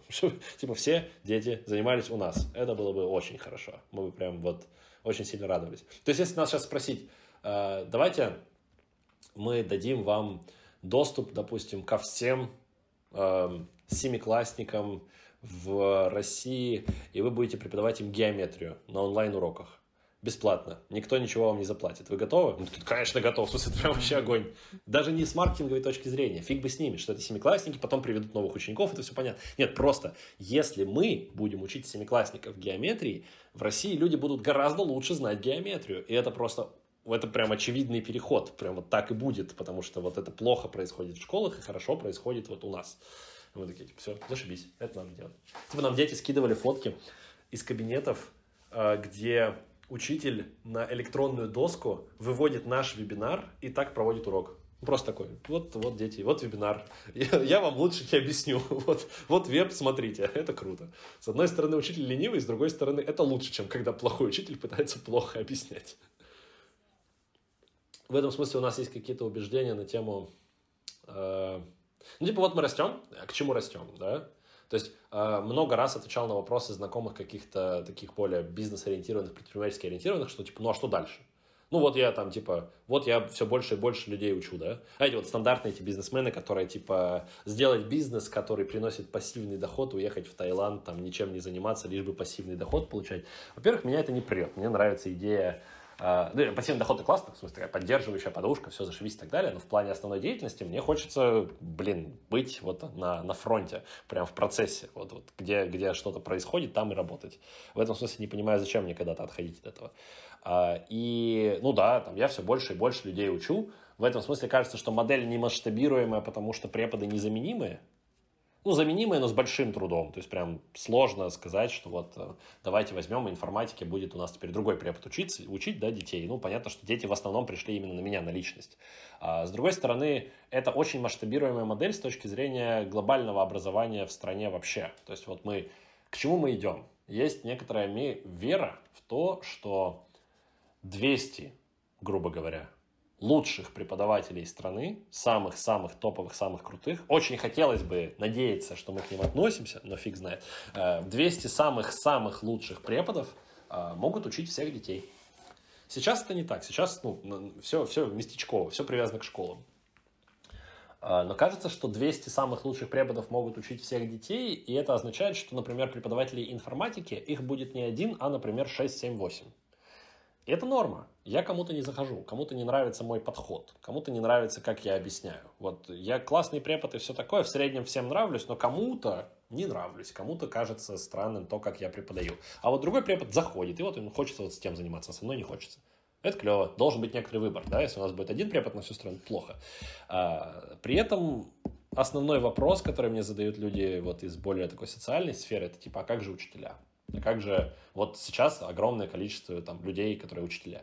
А, с одной стороны, все говорят о нехватке хороших учителей, там в педах э, плохо там сейчас с абитурой, да, люди не идут в педагогические, выпускаются из педагогических, идут работать куда-то еще. В итоге в школы идут работать те, кто сначала не смогли поступить ни в одно нормальное место и пошли в пед, а потом не смогли пойти на работу ни в одно нормальное место и пошли в школу. И кто учит наших детей? Люди, которые прошли двойной негативный отбор, здравствуйте. Ну, то есть есть среди учителей в каждой школе всегда 2, 3, 4 человека, энтузиастов, которые тащат на себе все, и я думаю, что если сейчас какой-то учитель смотрит подкаст, он, типа, уже узнал в себе такого энтузиаста, да, но э, остальные-то учителя просто такие, типа, ну ладно, я ненавижу детей, я буду получать зарплату, я буду их учить, буду вот так линейкой по столу стучать, призывать к порядку, типа, вы что, типа, орать на детей, ну что-то такое. И типа, куда денутся все эти люди? Куда денутся все эти энтузиасты? Куча учителей, которые сейчас работают по призванию, они хотят быть учителями. Они готовы меняться, они готовы становиться лучше. Их основная задача, чтобы дети лучше понимали контент. У них нет э, цели именно вот индивидуально в жизни слишком сильно продвинуться. Они хотели бы, чтобы их обеспечили, в смысле, чтобы у них нормально все, чтобы они, не знаю, не думали про кусок хлеба, но при этом э, их главная задача это вот этот класс детей, они хотят, чтобы они выпустился. Э, и вот в этом смысле я думаю, что каждый такой преподаватель согласится с тем, что нет большой беды в том, что не ты будешь объяснять. Типа вот есть контент со стороны какого-то вот большого такого онлайн-препода, звезды. В глазах ученика звезды. Препод, ученик думает, что это супер, э, ну вот это, это, это что-то вместо, вместо эстрадных звезд. Представь себе э, телевизор, где рекламу, допустим, какого-нибудь йогурта ведет не э, певица какая-нибудь, а препод. Вот mm-hmm. учитель, который рекламирует тебе Эльдорадо. Вот, вот такое вот представь. Это же офигенно, да? Представь да. себе учителя в стране, которая настолько популярны, что... Вот. И ну вот учитель на месте, и вот у него класс, и этот класс учится по вебинарам, по хорошо выстроенному курсу. Куда денется учитель? Никуда не денется. Вся эта система не работает только лишь на 200 преподах звездах. Она работает еще на огромной иерархической системе, состоящей из младших преподавателей, кураторов, людей, которые проводят занятия на отслушках, в мини-группах занимаются по 5-6 человек, отвечают на вопросы, проверяют домашки, составляют задачи, методическую поддержку, обеспечивают бла-бла-бла. То есть во всей этой системе очевидным, естественным образом есть место всем, кто сейчас задействован в образовании. А, кроме плохих учителей. Если ты плохой учитель, тебе не надо работать в образовании, ты должен идти и работать в другом месте, зарабатывать меньше там денег или больше, без разницы мне, где ты вообще будешь. Если ты плохой учитель, уходи. Все, не надо учить детей, если ты плохой препод. Типа, вот. А, и вот просто какая-то более естественная структура, которая позволяет масштабировать опыт крутого преподавателя. Типа, почему мы позволяем детям, в зависимости от географии, в зависимости от их рождения, э, диверсифицироваться по качеству образовательного продукта, который они хавают? Это странно. Ну, то есть ты родился не в Москве, а где-нибудь. Все, у тебя в среднем хуже будет качество образования. Почему? Ну, потому что вот такая жизнь. Родился ты не близко к крутой школе, а в Подмосковье. И у тебя родители не особо были запарены и не заресерчили нормально, какие школы крутые, какие нет, и пошли в ближайшую.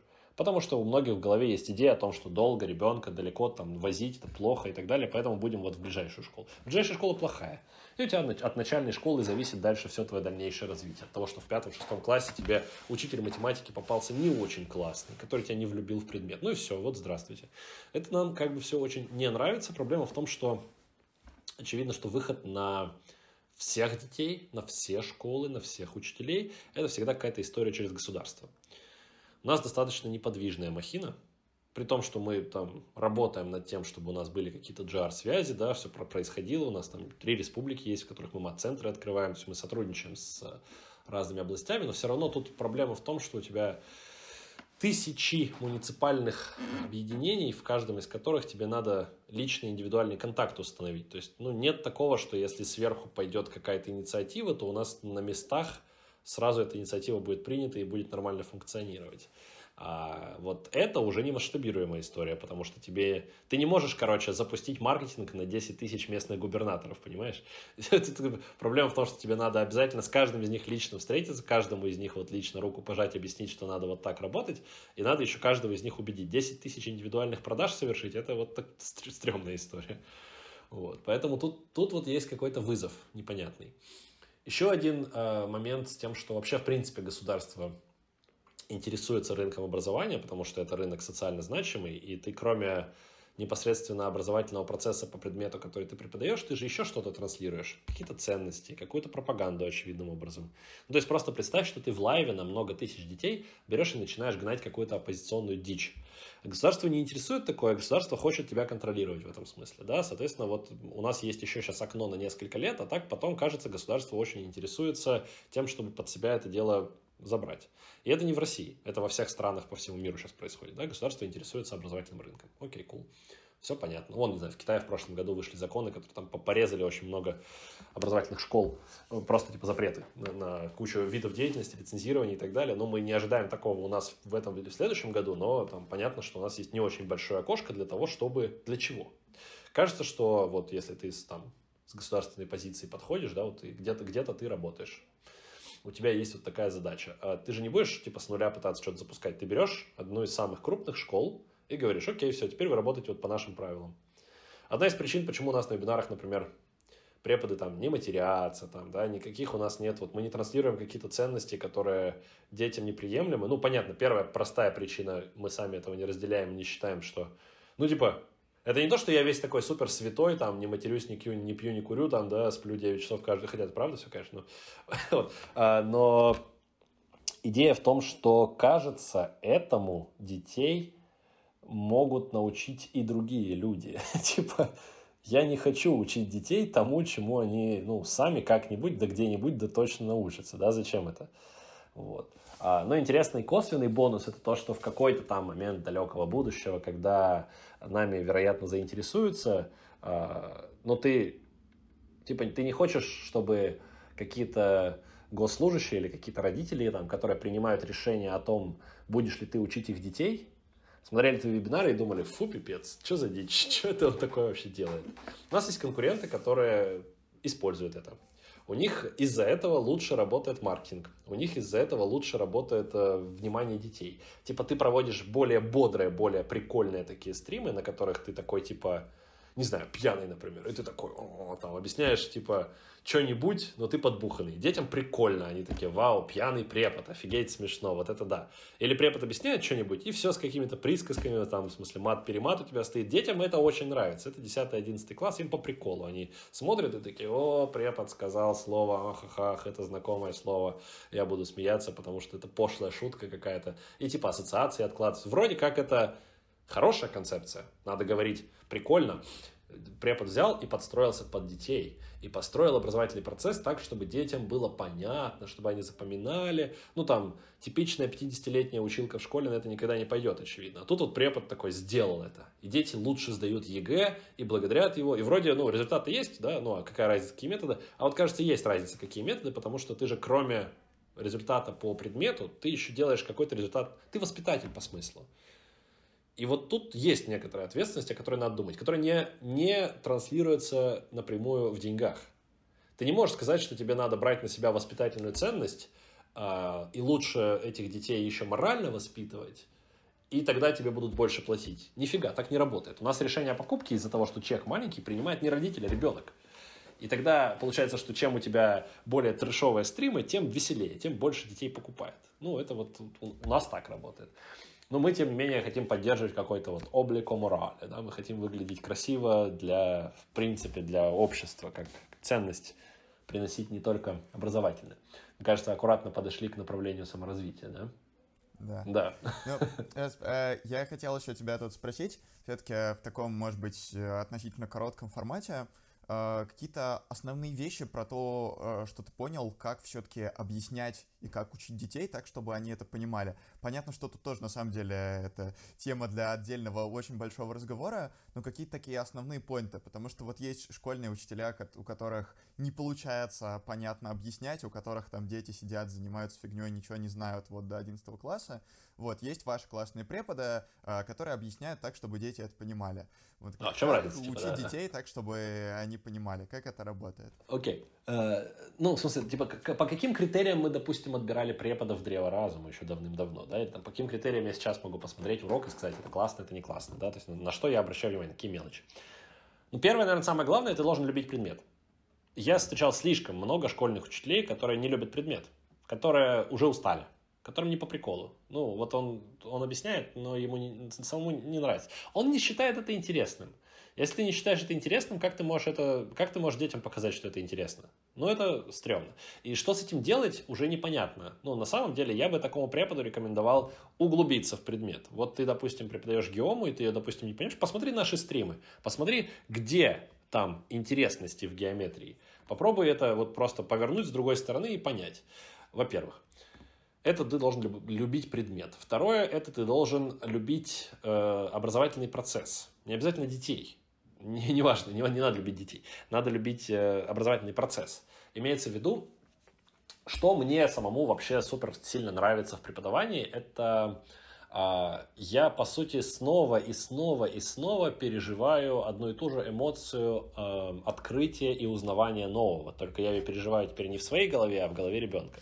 Типа ты объясняешь что-то ребенку, и вот он такой, а, вот как это работает. У него хоп, такая связочка появилась в голове, понимаешь, нейрончики там, в смысле, по нейросвязям такие, хоп-хоп, там, типа, импульсы пробежали, он такой, опачки, вот это кайф. И ты такой, да, реально кайф. И я сам кайфую от того, что вот ты что-то объяснял, объяснял, и тут надо не просто объяснять, надо к этому аккуратненько подвести.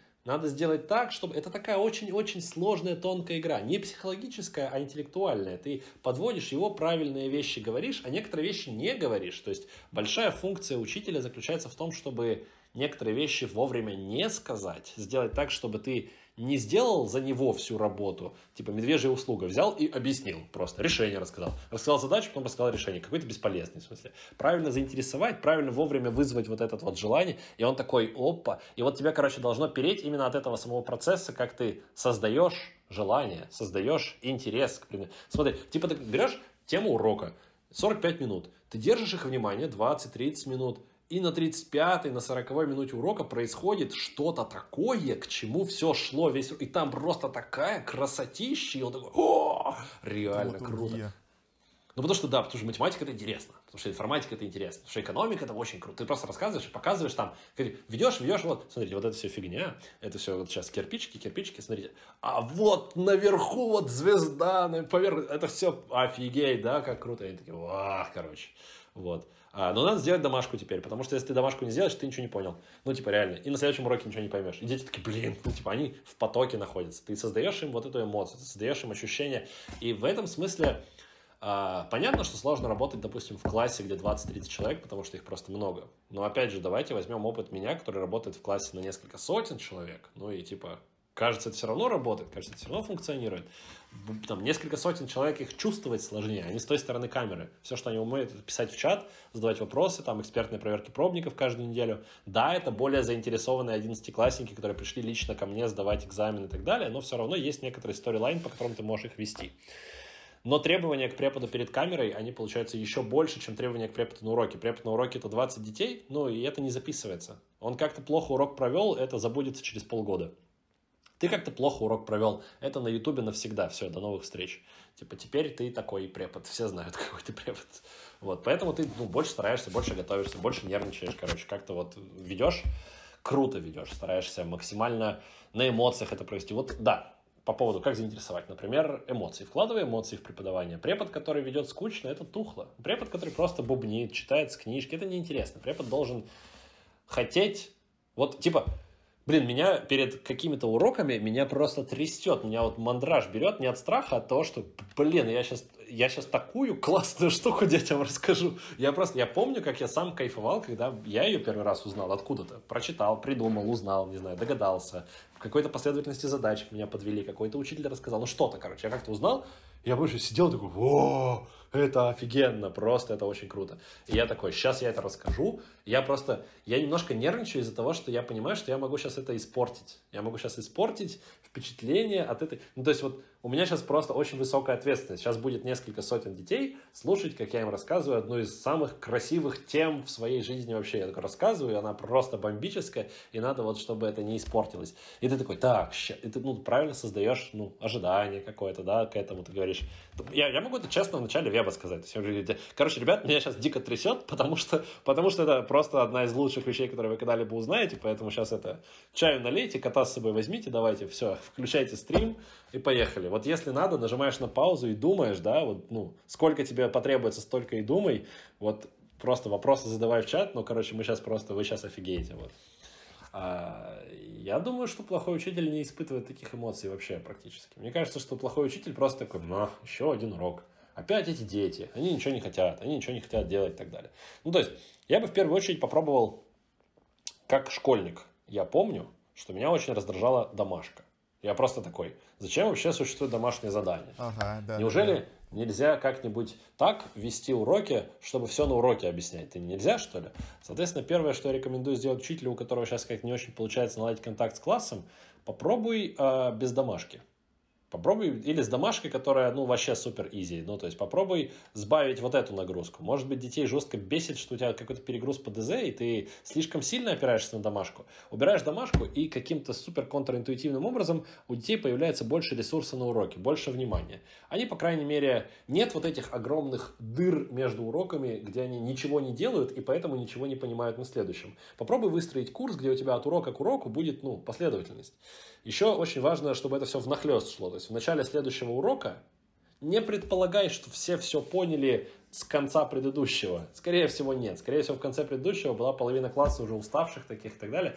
Ну, начинать заново. Делай перезапуски. У нас он раз в 3-4 месяца происходит перезапуск всего курса. Все опять с нуля, и те же дети снова все смотрят и находят все новые и новые грани той же самой темы. Я говорю детям, обращайте внимание не только на контент, Пытайтесь не только понять то, что я вам рассказываю, пытайтесь еще понять, как я это рассказываю, зачем mm-hmm. я это рассказываю. Попробуйте mm-hmm. посмотреть это, на это со стороны, как на, на образовательный процесс. Типа ты объясняешь, я объясняю теперь новичкам, а ты теперь смотри, как я это когда-то объяснял тебе, Очень и попытайся круто. понять, почему я говорю те или иные вещи в тот или иной момент. И этот ученик смотрит такой, а, теперь я понял вот эту штуку, которую я тогда не понял, потому что это теперь я на другое смотрел. вещь вообще, я, я сейчас просто сижу, офигеваю, это мега-мега-мега круто, да. И это, вот, короче, учитель в маленьком классе – это огромные просторы для экспериментов с этими детьми. Ты же можешь им пытаться объяснять все разными способами, по-разному, разные вещи показывать. Но, типа, в каждом предмете существуют миллионы очень интересных штук. Я сейчас говорю не интересных на уровне э, классной связочки с простой жизнью. Ну, типа, там, биология, ой, давайте посмотрим на, там, в микроскоп, посмотрим, как что-то... Это не единственное интересное в биологии. Типа, ты берешь самую тухлую, самую скучную тему, и ты же понимаешь, что когда-то сидел какой-то взрослый ученый и такой, офигеть, я сейчас что-то понял, это просто пушка. Ну, типа, почему это так круто? Почему именно это открытие это так круто? Почему понимание вот этой структуры это так классно? Почему это помогает тебе что-то еще понять? Это не обязательно должно быть привязано к каким-то утилитарным ценностям в жизни текущего ученика. У детей вообще есть просто встроенное любопытство. Обычно оно умирает, если начиная в пятом, шестом... Ну, в началке все любопытные, вообще всегда. Очень мало есть детей, которые к четвертому классу теряют любопытство. Обычно все любопытство теряется в пятом, шестом, седьмом, когда начинаются предметы, в которых учитель не умеет отвечать на вопросы, зачем это мне все. Реально, зачем тебе решать квадратные уравнения? Ну, правильный ответ – не зачем. Тебе не пригодятся квадратные уравнения в жизни. Реально ты никогда не будешь сидеть и решать их через дискриминант. Э, вот, типа, кассир на кассе будет максимум считать, складывать суммы товаров. Все, ты не будешь решать квадратные уравнения. Но они просто классные, потому что там есть куча всего потом растущего из этих квадратных уравнений. Ну, типа, это такие вещи, это как, это как гантельки в зале. Ты занимаешься с гантелями в зале и такой, блин, а зачем мне пригодится гантели вот сейчас поднимать? Да не зачем, потому что гантели ты в жизни никогда не будешь поднимать. Ты будешь поднимать мешки. Ты будешь вообще, не знаю, там, на тебя здание обрушится, балка упадет, тебе надо будет от груди отжать балку. Не штангу, да, балку, что-то совершенно другое. Это просто упражнение для твоих мышц, которые ты сейчас используешь для того, чтобы потом в другой абсолютной ситуации эти мышцы сработали. Вот квадратное уравнение – это упражнение для твоей головы, которые нужны для того, чтобы потом твоя голова в другом месте сработала, когда тебе надо догадаться до какой-то нетривиальной идеи в бизнесе, когда ты пытаешься собственную карьеру построить, продать себя на собеседование и так далее, мозг должен работать. Вот чтобы мозг работал, тебе нужна вот, точная наука. Хочешь, используй математику, хочешь информатику, хочешь физику, хочешь, что хочешь, что и используй. Вот, это как бы все тебе пригодится. Зачем тебе эта задача? Это частый вопрос на вебинаре. А это будет в ЕГЭ? Я такой, э, нет, этой конкретной задачи не будет в ЕГЭ, но это как бы, понимаешь, это ступенька на пути к тому, чтобы мы потом решали задачи, которые будут в ЕГЭ. А сейчас просто давайте это умолкнем и потренируемся, ребят. Вот. Ну, плюс ты должен быть всегда бодрым, всегда веселым. Я стараюсь проводить вебинары так, чтобы э, ребенок не уставал. Это тоже такая классная, на самом деле, классный подход. Если дети будут уходить с твоих уроков не вымученными, вымотанными, скучающими, недовольными, а все время на бодром таком, на позитивчике, на веселом состоянии, ты, короче, можешь на самом деле проводить уроки так, что они не будут ощущаться как уроки. Ну, чтобы понимали, эм, ты смотрел «Игру престолов»? Нет, не смотрел. Вот наугад. Ну, на шар, ладно, кто-нибудь из подписчиков смотрел? Прикол в том, что ну, там какой-то сюжет, что-то происходит, да, какой-то да, да, движ там средневекового уровня. И там же прикол-то в основном не в том, что сказочные существа, магия, драконы и так далее, а в каком-то вот меж, ну, межперсональном взаимодействии. Ну, типа, Игра престолов, да, Game of Thrones. Это все про политику, про какие-то подковерные игры там и так далее. И это интересно смотреть. И в итоге люди, посмотрев весь сериал, такие знают сюжет, знают, что там, когда происходило, знают основные крупные исторические события в мире Игры престолов. Классно. А в реальной истории подковерных игр и политических странных штук было гораздо больше. Да, да, почему да, да, да. ее не показать? Почему реальную историю не показать художественно, так, чтобы... Ладно, показать, фиг с ним. Учитель истории на уроке обладает этой абсолютной властью. Он может показывать детям историю так, чтобы им было офигенно в кайф. Ну, история это лишь один из примеров. Я просто сам в точных науках больше. Я понимаю прекрасно, как там в точных науках заворачивать и показывать так, чтобы это было круто. Чтобы это было прям вообще, чтобы это было... Лучшее было, что в твоей жизни в принципе происходило, это вот это вот точные науки. Ну, потому что я сам в свое время также влюбился в них, это кайфово, интересно и так далее. Вот, но мне кажется, что это, короче, ответственность учителя. Это прям надо делать. Учитель должен сделать так, чтобы детям э, было интересно, для этого в первую очередь он должен подумать, а интересно ли это ему вообще. Если ты можешь подать контент интересно, бодро, чтобы ребенок посмотрел контент, ну, побыл на уроке, и по ощущению у него было, как будто он сериальчик посмотрел только что. Что как бы, ну, типа такой, блин, это вообще кайфово было. Чтобы он хотел на следующий урок. Чтобы урок закончился, и дети такие, ну, блин, Сейчас опять идти на другой вот этот урок к тому скучному преподу, да, который гораздо хуже все. Типа вот, вот это вот хороший препод, это критерий хорошего учителя. Я думаю, что все сейчас наугад вспомнят в школе одного-двух таких. Может быть, у вас был препод, который, ну, по географии, по какому-то, который рассказывает про географию так, что ты такой хотел по всему миру путешествовать и сам все это глазами посмотреть. И реально начал понимать экономическую географию, как там все работает, полезненская. Вообще геологом стал, пошел в МГУ на геофак, потому что ты захотел стать геологом, потому что тебе вот это очень круто на естествознании в школе что-то объясняли. Вот это я считаю клевый препод. Я считаю, что от этого одного учителя в одной школе зависит то, куда потом дети хотят поступить, с чем хотят жизнь связать и так далее. В этом смысле, кажется, надо, чтобы все учителя были такие, да? Вот, вот чего хочется. Ну да. Тут, мне кажется, мы как раз опять плавно пришли к теме про саморазвитие, потому что мне вот очень нравится э, твоя идея про то, что условное квадратное уравнение — это упражнение для мышц, э, которые развивают мозг для того, чтобы потом на него могло что-то наслаиваться э, и что-то можно было на этом фундаменте строить. Расскажи в целом про концепт саморазвития, про то, как ты к нему подходишь, может быть, как ты сам развиваешь себя и как ты учишь детей развивать себя. Да, мне на самом деле очень не нравится слово саморазвитие. У, слова саморазвитие какой-то флер вот э, инфобизнеса какого-то. Да, типа. бизнес-молодость. Э, вот да, становись там больше, становись лучше, привлеки деньги в свою жизнь, там, нарисуй какую-нибудь мантру, там, что-то, что-то, прочитай, там, да, вот эти вот э, как успешно выйти замуж, там вот какие-то странные какие-то штуки, саморазвитие, где-то вот про это. Что про ранговую систему там, да, в смысле, более высокоранговый самец, ну, фигня какая-то, короче. Мне не очень это нравится, но я не подобрал лучшего слова для э, обширного рейнджа контента, который я выдаю на канале. Да, канал саморазвития запустился что, полтора года назад. В июле я прочитал первый вебинар. Ну да, у этого корни растут в одном моем старом проекте еще до Древа Разума. Э, Self-Management Club назывался. Это был закрытый клуб, э, где мы встречались офлайн э, и, собственно, рассказывал, я рассказывал какие-то тренинги. Офлайн тренинги проводил. Я записывал их на камеру, Первые тренинги были абсолютно отвратительные, ну, то есть я просто очень, очень плохо выступал, в принципе. Для меня это была, короче, практика выступлений. Это было два года, это было раз в месяц. Мы собирали по 100 рублей за вход, на эти бабки арендовали площадку, то есть денег это не приносило, это просто был какой-то прикол. У нас постепенно все больше и больше людей становилось, в итоге, в конце концов, меня приходило по 50 человек послушать.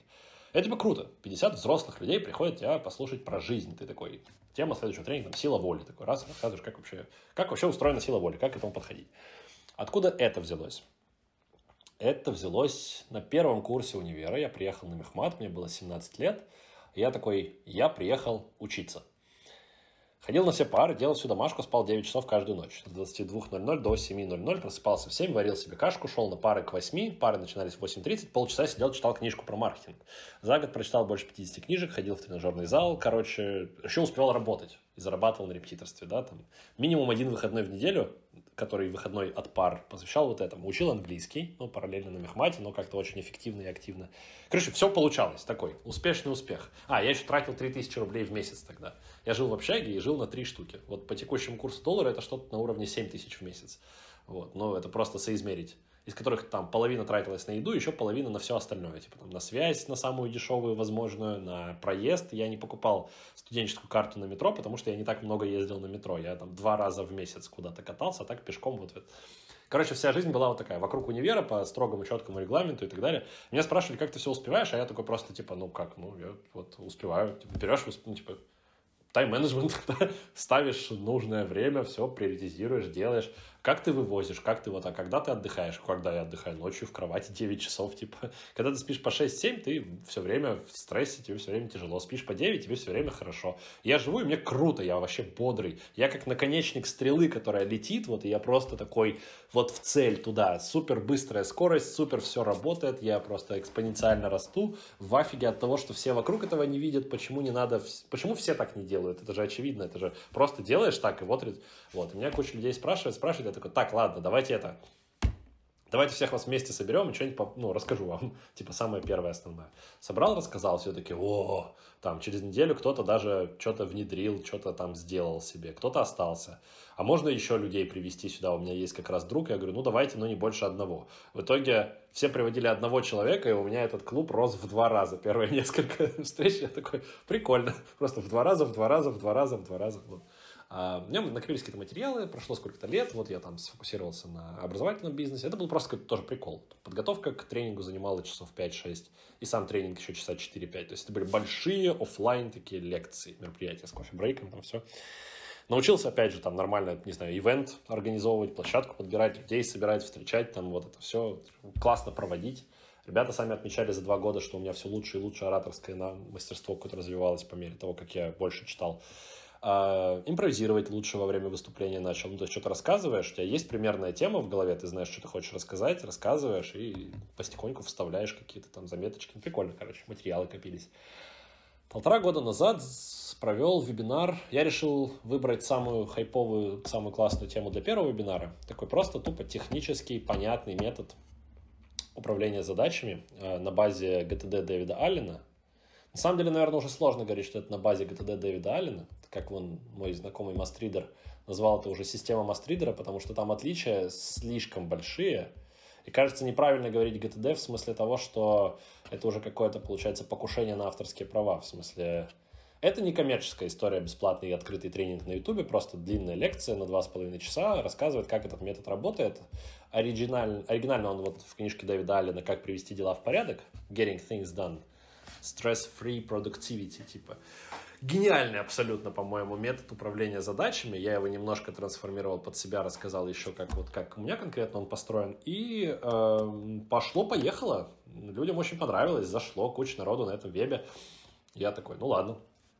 А, меня много раз спрашивали, зачем я это делал, зачем. То есть я проводил потом один вебинар в неделю. Каждую субботу у меня был вебинар по какой-то теме. И э, типа, зачем я это делаю? Ни зачем я не умею отвечать на этот вопрос с утилитарной точки зрения. Ну, наверное, может быть, это какой-то дополнительный маркетинг для моих основных направлений. Люди, которые узнали про меня через направление саморазвития, потом идут ко мне к ЕГЭ готовиться по информатике, например, в 11 классе. Или там, не знаю, младшего брата отправят ко мне. Но это такой очень достаточно слабый и еще плохо измеримый поток. Скорее, я делал это не зачем, а почему. Потому что могу, потому что у меня есть огромный какой-то багаж знаний, который делает меня тем человеком, которым я являюсь. И вот я им поделился. Но сразу тоже дисклеймер, как на первом вебинаре я говорил, здесь тоже скажу, э, это не волшебная таблетка. Это не типа смотришь один вебинар, у тебя жизнь становится дофига лучше за два часа. Нет. Это работает только как курс. Типа весь год, каждую неделю люди смотрят каждую неделю по два, там, по полтора, по два, по три часа, такие длинные лекции. Смотрят, делают домашку к ним, внедряют в свою жизнь. Просто посмотреть бесполезно. Ну, как бесполезно? Полезно. Все отмечают, что ты смотришь и такой на кайфе потом день еще живешь. Типа ты заряженный, тебя убедил вот этот вот энергичный чувак с экрана, что так и надо делать, так и работает и так далее. Да, классно, конечно, все, но а, если ты сам ничего не делаешь потом со своей жизнью, то у тебя и не получится вот это внедрить конкретно. Темы очень разные и правильно, в правильном порядке выстроены. То есть там я просто весь год постепенно рассказывал штуки, и там как раз вот людей, которые на это смотрели, все, это не в смысле курс, как типа купить надо и там заниматься. Это все открытые, бесплатные видосы на Ютубе. Народ просто на Ютубе приходил и смотрел. А, и просто к какому-то там, через полгода все такие, а, ну да, логично, понятно, почему этот вебинар сейчас, а не в начале. Потому что действительно к нему нужна правильная моральная подготовка из остальных. Ну, то есть, типа, ты вот это все умеешь. Ну, например, первый вебинар по целеполаганию я провел только в декабре, а начал в июле кажется, что саморазвитие должно начинаться с целеполагания. На самом деле это настолько просто заезженная тема, что ты говоришь, поставьте цель и так далее, и все такие, мeh, все, фигня, не будем это слушать. А тут ты много-много-много рассказываешь про то, как, э, собственно, как цели добиваться, как вот брать и что-то реальное делать, как физически притворить в мир твои желания. Ты хочешь, у тебя есть задачи, вот так вот пишешь, вот так вот делаешь, вот так в такое, там, не знаю, управляешь своим состоянием. Ты обычно в фиговом состоянии, поэтому задачи не делаются. Как себя привести в нормальное состояние, чтобы задачи делались. Какие простые шаги есть. Ну, типа, ты находишься где-то на самом нижнем кусочке спирали. Есть очень простые действия, типа, начинай спать чуть-чуть побольше, у тебя будет чуть побольше ресурсов, чуть побольше внимания высвободиться, ты сможешь, ну, все более и более сложные задачи в отношении своей жизни решать и все лучше себя делать. Вот саморазвитие — это какой-то такой просто замкнутый циклический процесс, где ты делаешь себя все лучше и лучше, у тебя от этого появляется больше сил, возможностей, ресурса, тебе становится круче. Ресурсы не в эзотерическом смысле, типа я в ресурсе, я не в ресурсе, вот эта фигня меня ужасно бесит. А ресурсы в смысле денег, времени, свободного, там, не знаю, сил просто. Ты такой, типа, думать получается еще больше чуть-чуть. А не типа ты в 8 вечера такой, все, я устал, я, я вареный овощ, я лежу. А типа ты такой, я в фокусе, я могу что-то еще поделать, сесть за ноут, что-то поделать.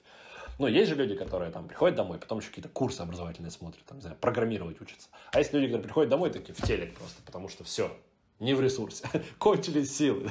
Ладно, не в ресурсе, это тупая фраза.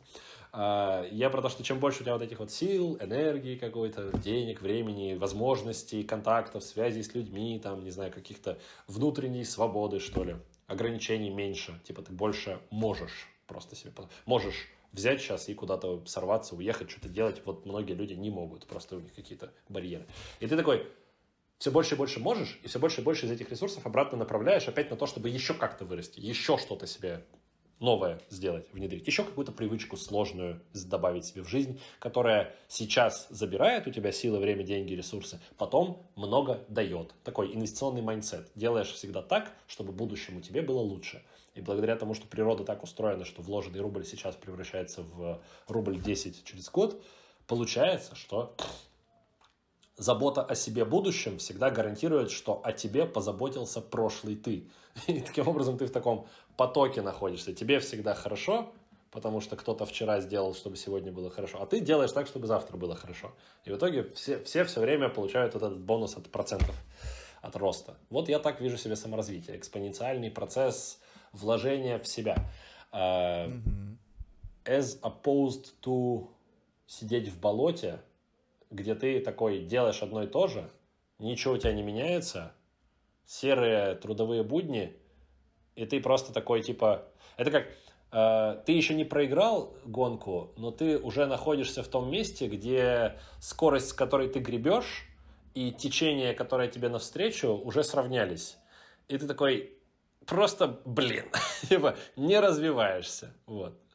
Э, у тебя не получается там, у тебя нет свободного времени, чтобы моторную лодку, знаешь, придумать и сесть в нее и ехать гораздо быстрее, потому что ты занят тем, что гребешь. Но это какая-то очень классическая идея из стандартных да. книжек, типа «Богатый папа, бедный папа», о том, что там вон, крысиные бега, вырваться из них, бла-бла-бла, но это близко к правде. У многих людей есть именно такая история. Серые будни, в которых ты не можешь лишнее время или силы потратить на развитие, потому что у тебя нет лишнего времени или сил, потому что у тебя все фигово. И там, на самом деле, даже там есть какие-то очень простые шаги. Самая главная ошибка, кажется, вот стандартных таких, вот какого-то стандартного инфобизнеса или каких-то вот этих вот нашумевших историй про то, что они пытаются тебя вывести в мир развития не с тех вещей, э, с которых тебе на самом деле надо начинать. Ну, то есть берешь какого-нибудь вон слесаря, у него все плохо. Он спит там 5-6 часов каждую ночь. Он приходит на работу, у него очень большая стрёмная работа, который ему когда-то нравилось, но сейчас уже нет. Он работает очень много, очень сильно устает. У него дома жена, дети, и жену он уже давно не любит. Дети как-то приносят какую-то радость, но тоже так на ушах сидят и надоедают.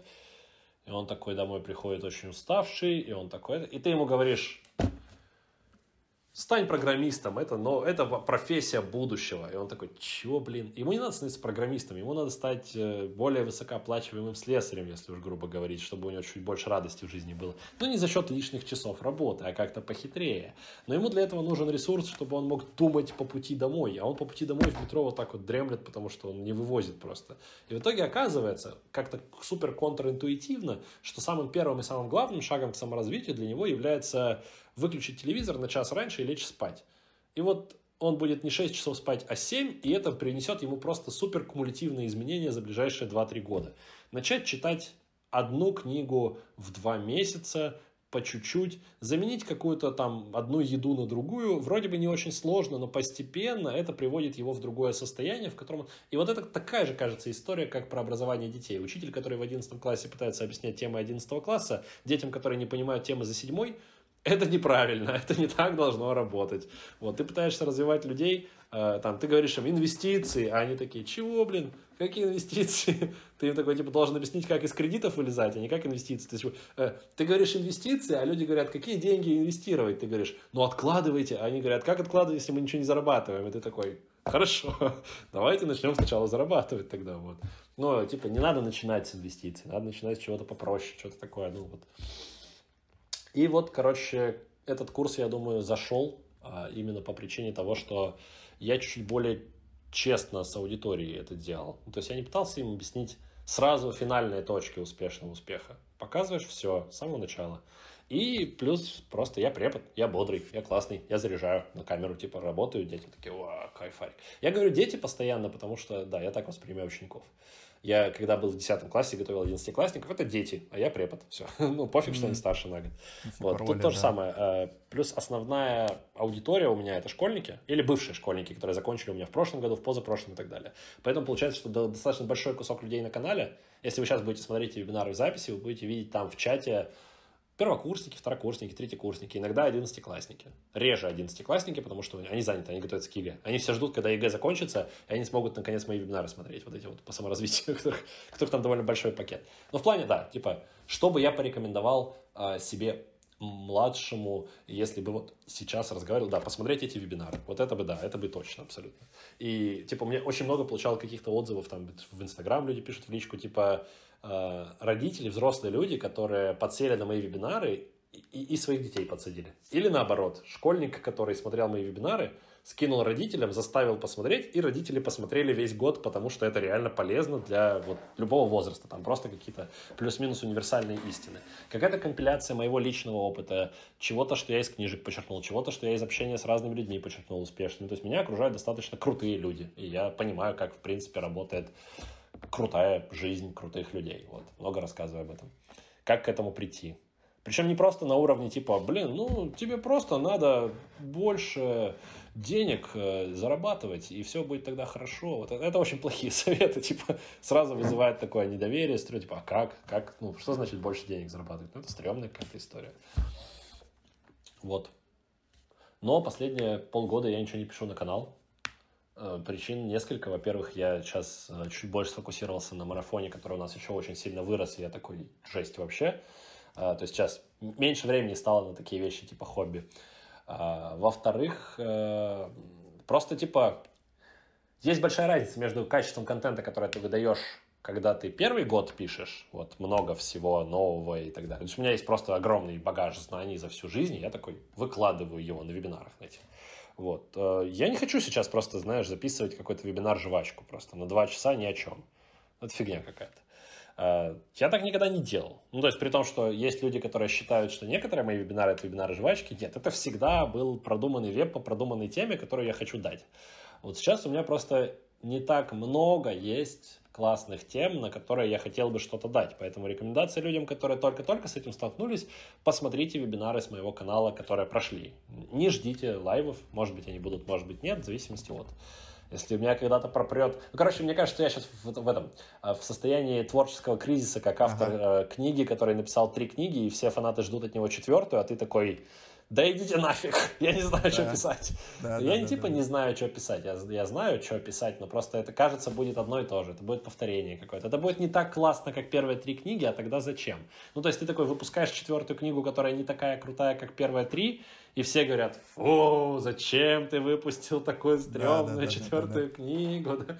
Я такой, ну ладно, тогда пока ничего не будем выпускать. Вот. А, ну, плюс там просто какое-то отношение еще мне не понравилось. В конце года большинство людей в комментах писали типа, а почему теперь стримы не еженедельно? А где наши стримы? А где это? Александр Романович, идите работайте, включайте камеру, давайте что-то делать. такой, в смысле, блин, это был просто куча бесплатного контента, и вы меня типа теперь хотите начать заставлять работать? Все, идите нафиг, ничего не буду делать, все. Поэтому, ребят, вот этот подкаст, вот, я думаю, вам было да, вот, супер вот полезно, много всего. всего. Вот, если вы ждали долго, обязательно не забудьте, конечно же, поставить лайк, написать в комментариях, что вы еще ждете, вот, потому что, мне кажется, мы сегодня очень много всего интересного обсудили. Давай, наверное, да. все-таки напоследок еще поговорим на тему, которую мы с тобой затрагивали изначально, про немного про образование будущего. Мне самому просто лично интересно. Вот. Такой вопрос, наверное, широкий тоже. Что будет с образованием, условно, через 10 лет? Вот куда оно сейчас движется, потому что все видят, что образование меняется, с образованием что-то происходит. Вот. И интересно, наверное, послушать твой взгляд как, как эксперта на то, куда это все двигается. А, ну, мы двигаемся в, э, в одном направлении, в котором есть несколько интересных трендов. Вот я бы про них отметил.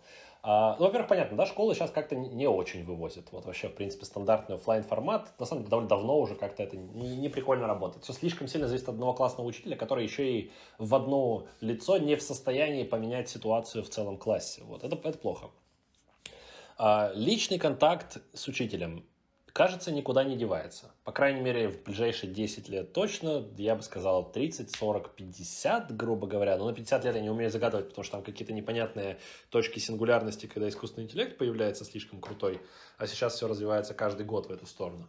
А в плане, сможет ли ИИ когда-нибудь полноценно заменить учителя в плане личного контакта и так далее? Ну да, когда-нибудь ИИ сможет заменить нас всех со всеми нашими профессиями вообще, поэтому учителя, наверное, тоже, но в ближайшее время это не предвидится. Ну, то есть 5-10 лет не ожидаем такого.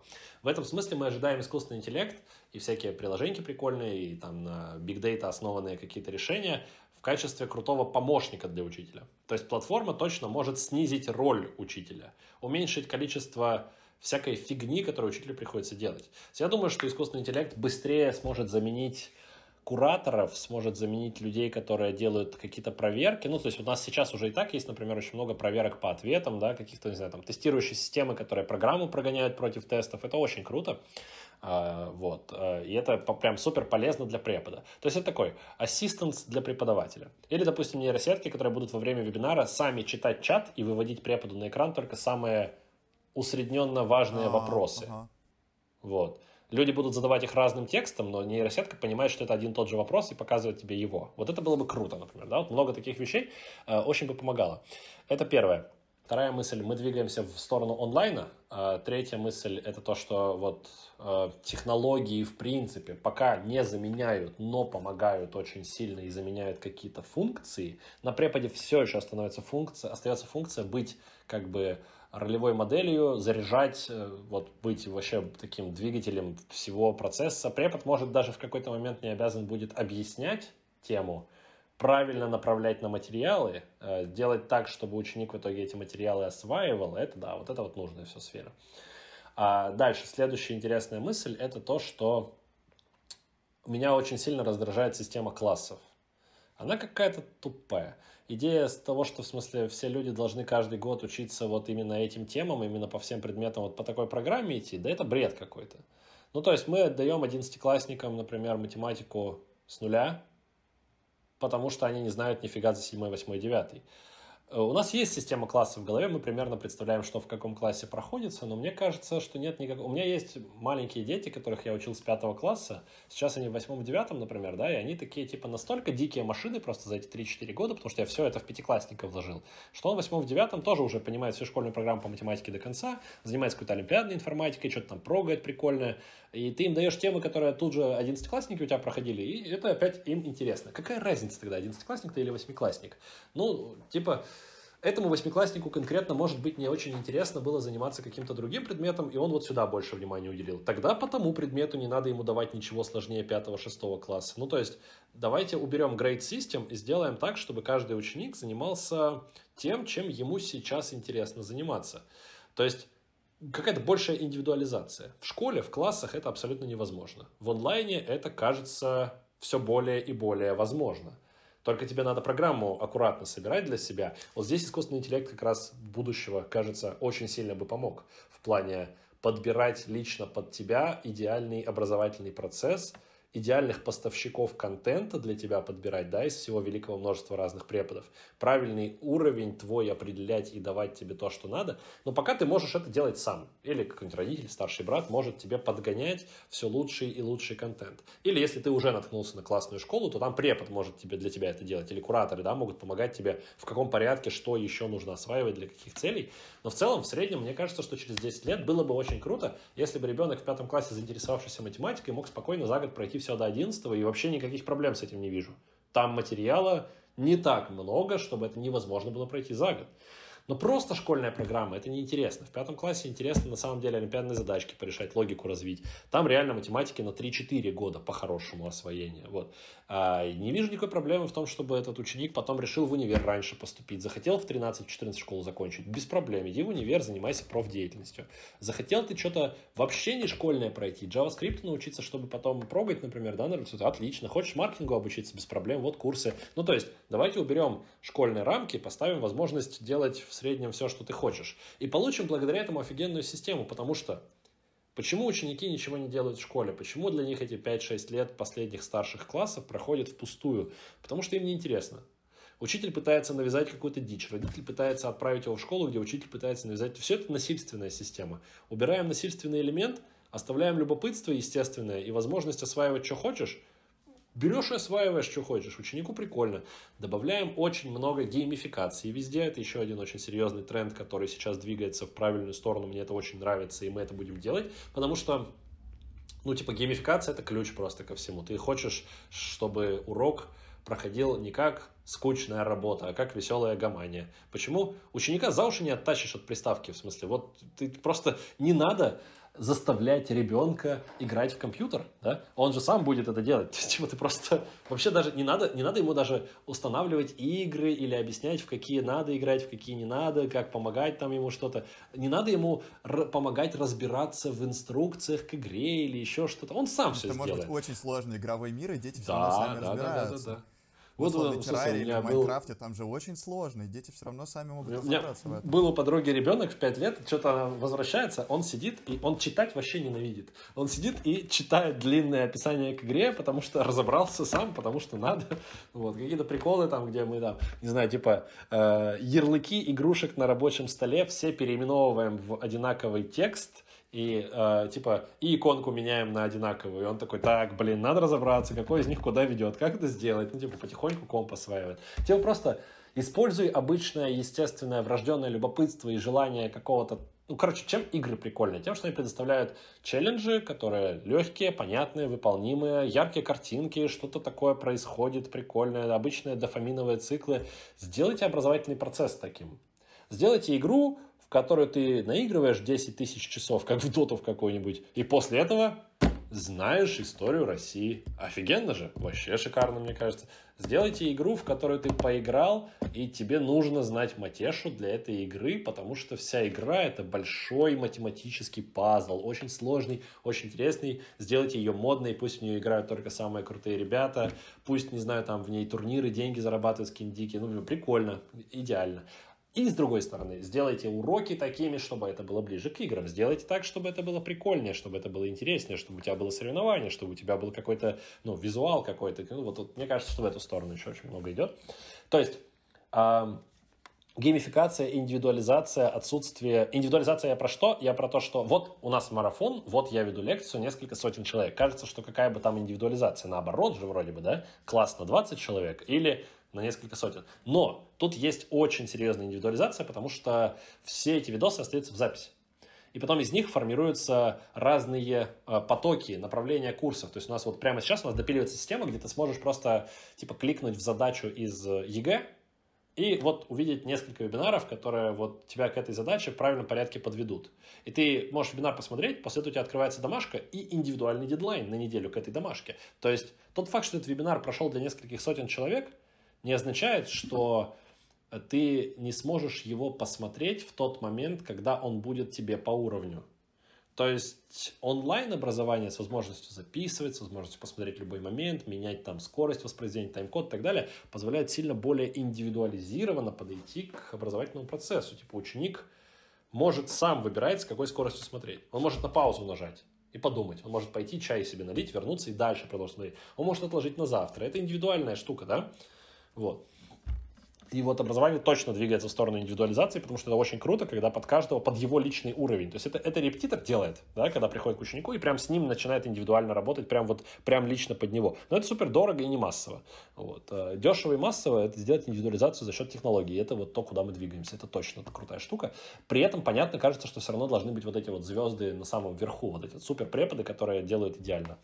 Э, из-за которых дети как бы и приходят, которая создает тебе всю вот эту геймификацию, всю эмоциональную зависимость, составляющую, короче. Сделайте детей зависимыми от образования, да, пусть они, короче, не в Майнкрафт играют, а в Матешу, это будет прикольно. Вот. А я думаю, что в эту сторону. Плюс размытие границ между предметами, потому что слишком много существует межпредметных сфер. Плюс э, появление кучи дополнительных предметов. Короче, та дичь, с которой сталкиваются университеты, это то, что ты придумываешь, допустим, программу по логистике для логистического вуза, да? К моменту, когда ты ее придумал и выкатил, ученики, которые начали по ней заниматься и через 6 лет закончили магистратуру, а, их знания уже не актуальны, потому что, типа, в реальном мире все уже по-другому устроено. Опять же, современные технологии позволяют делать более актуальные, более короткие курсы. А, вот, укорачивание курсов. Это стопудово. Вот это я прям забыл упомянуть. Мало того, что укорачивание курсов, укорачивание единиц контента, который люди потребляют. В смысле, народ сидит в, в ТикТоке, Инстаграм, Reels, смотрит сторис по 15 секунд. Вот, вот эта вот фигня очень сильно, кажется, должна повлиять на образовательный рынок.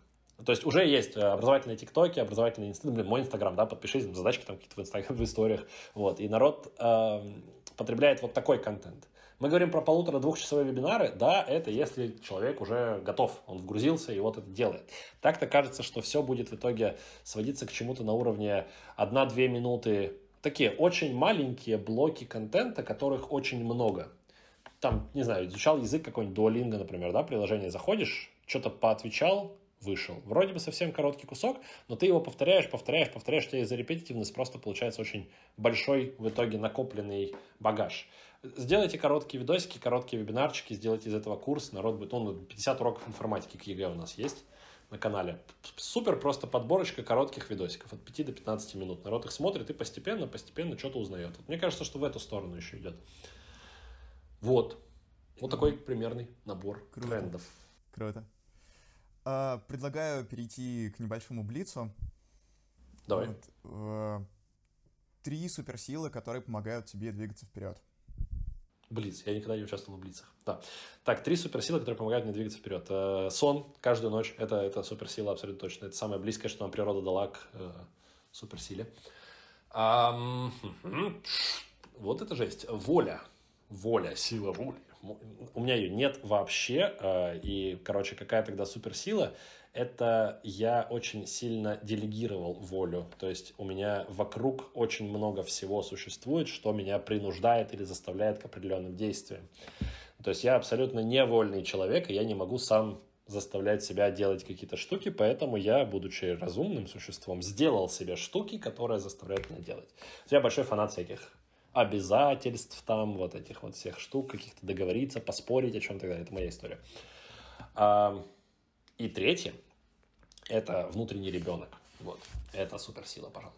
Типа, мне 28 лет, я чувствую себя ребенком. Я кайфую от всего. Я на улице радуюсь жизни, я смотрю на цветочки. Я... Ну, каждая мелочь может меня заинтересовать. Я не думаю, что меня легко вогнать в состояние скуки. Вот так вот. То есть я думаю, я представлял себе мысленно, если меня посадят в тюрьму, ну, меня могут посадить в тюрьму связи со всем этим нелегальным образованием, вот этим вот, Типа, шутка такая про то, что мы там бандитская группировка, которая на рынке образования, там вот это, типа, слышь, смотри, у нас есть немножко образовательного продукта, интересует.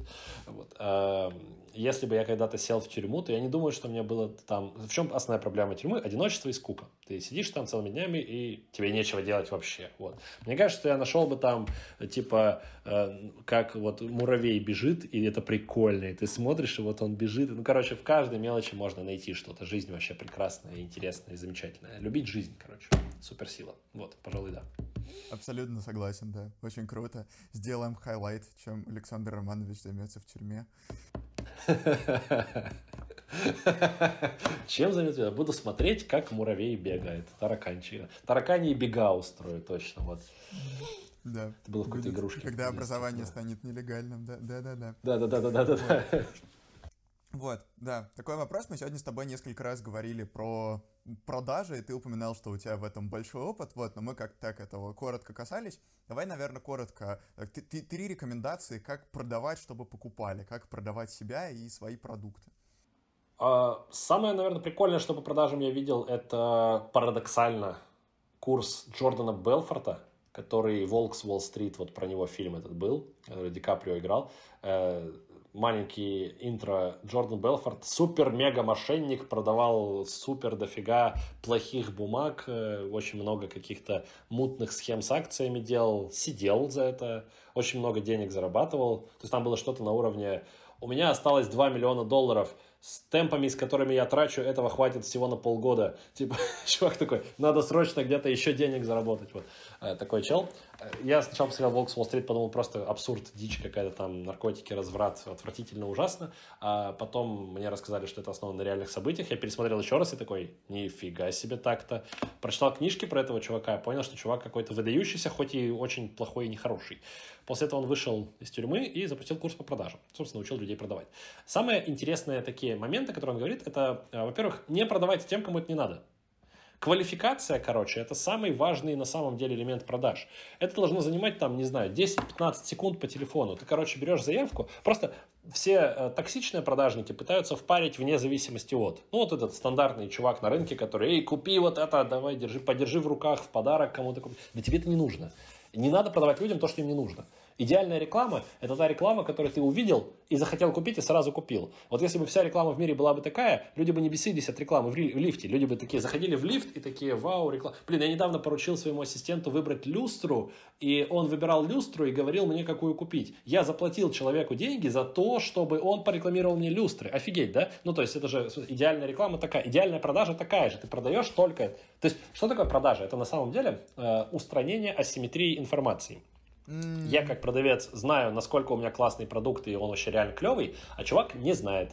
То есть идеальная продажа, да, никогда не продавай фигню, не продавай предмет, который ты считаешь сам неценным, ненужным.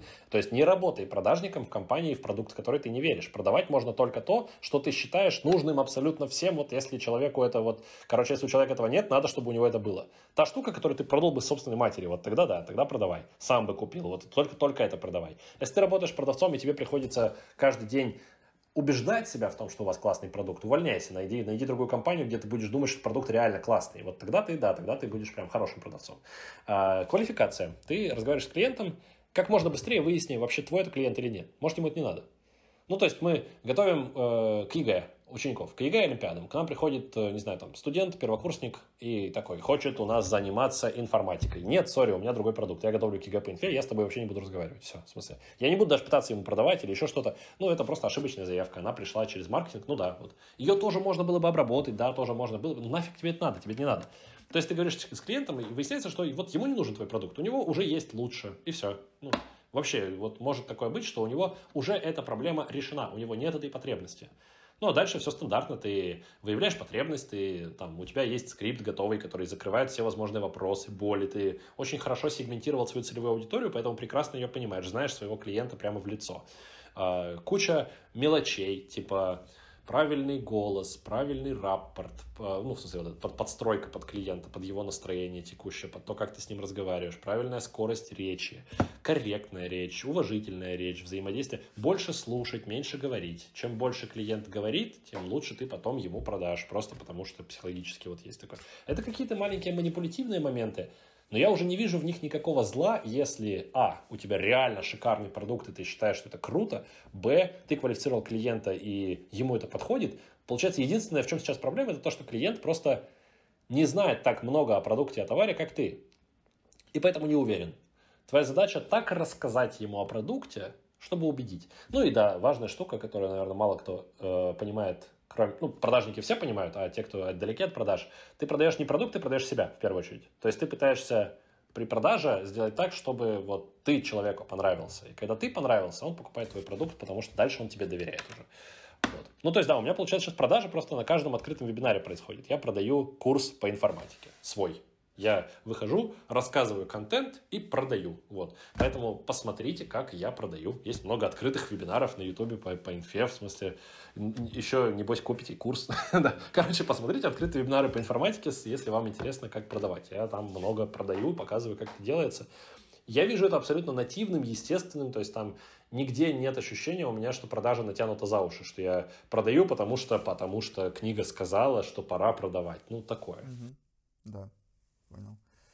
Ну, так, так вот. вопро- вопрос э, от, от одного из твоих подписчиков, э, который Давай, к нам поступил. Э, подписчик Когда будут вебинары по саморазвитию, да?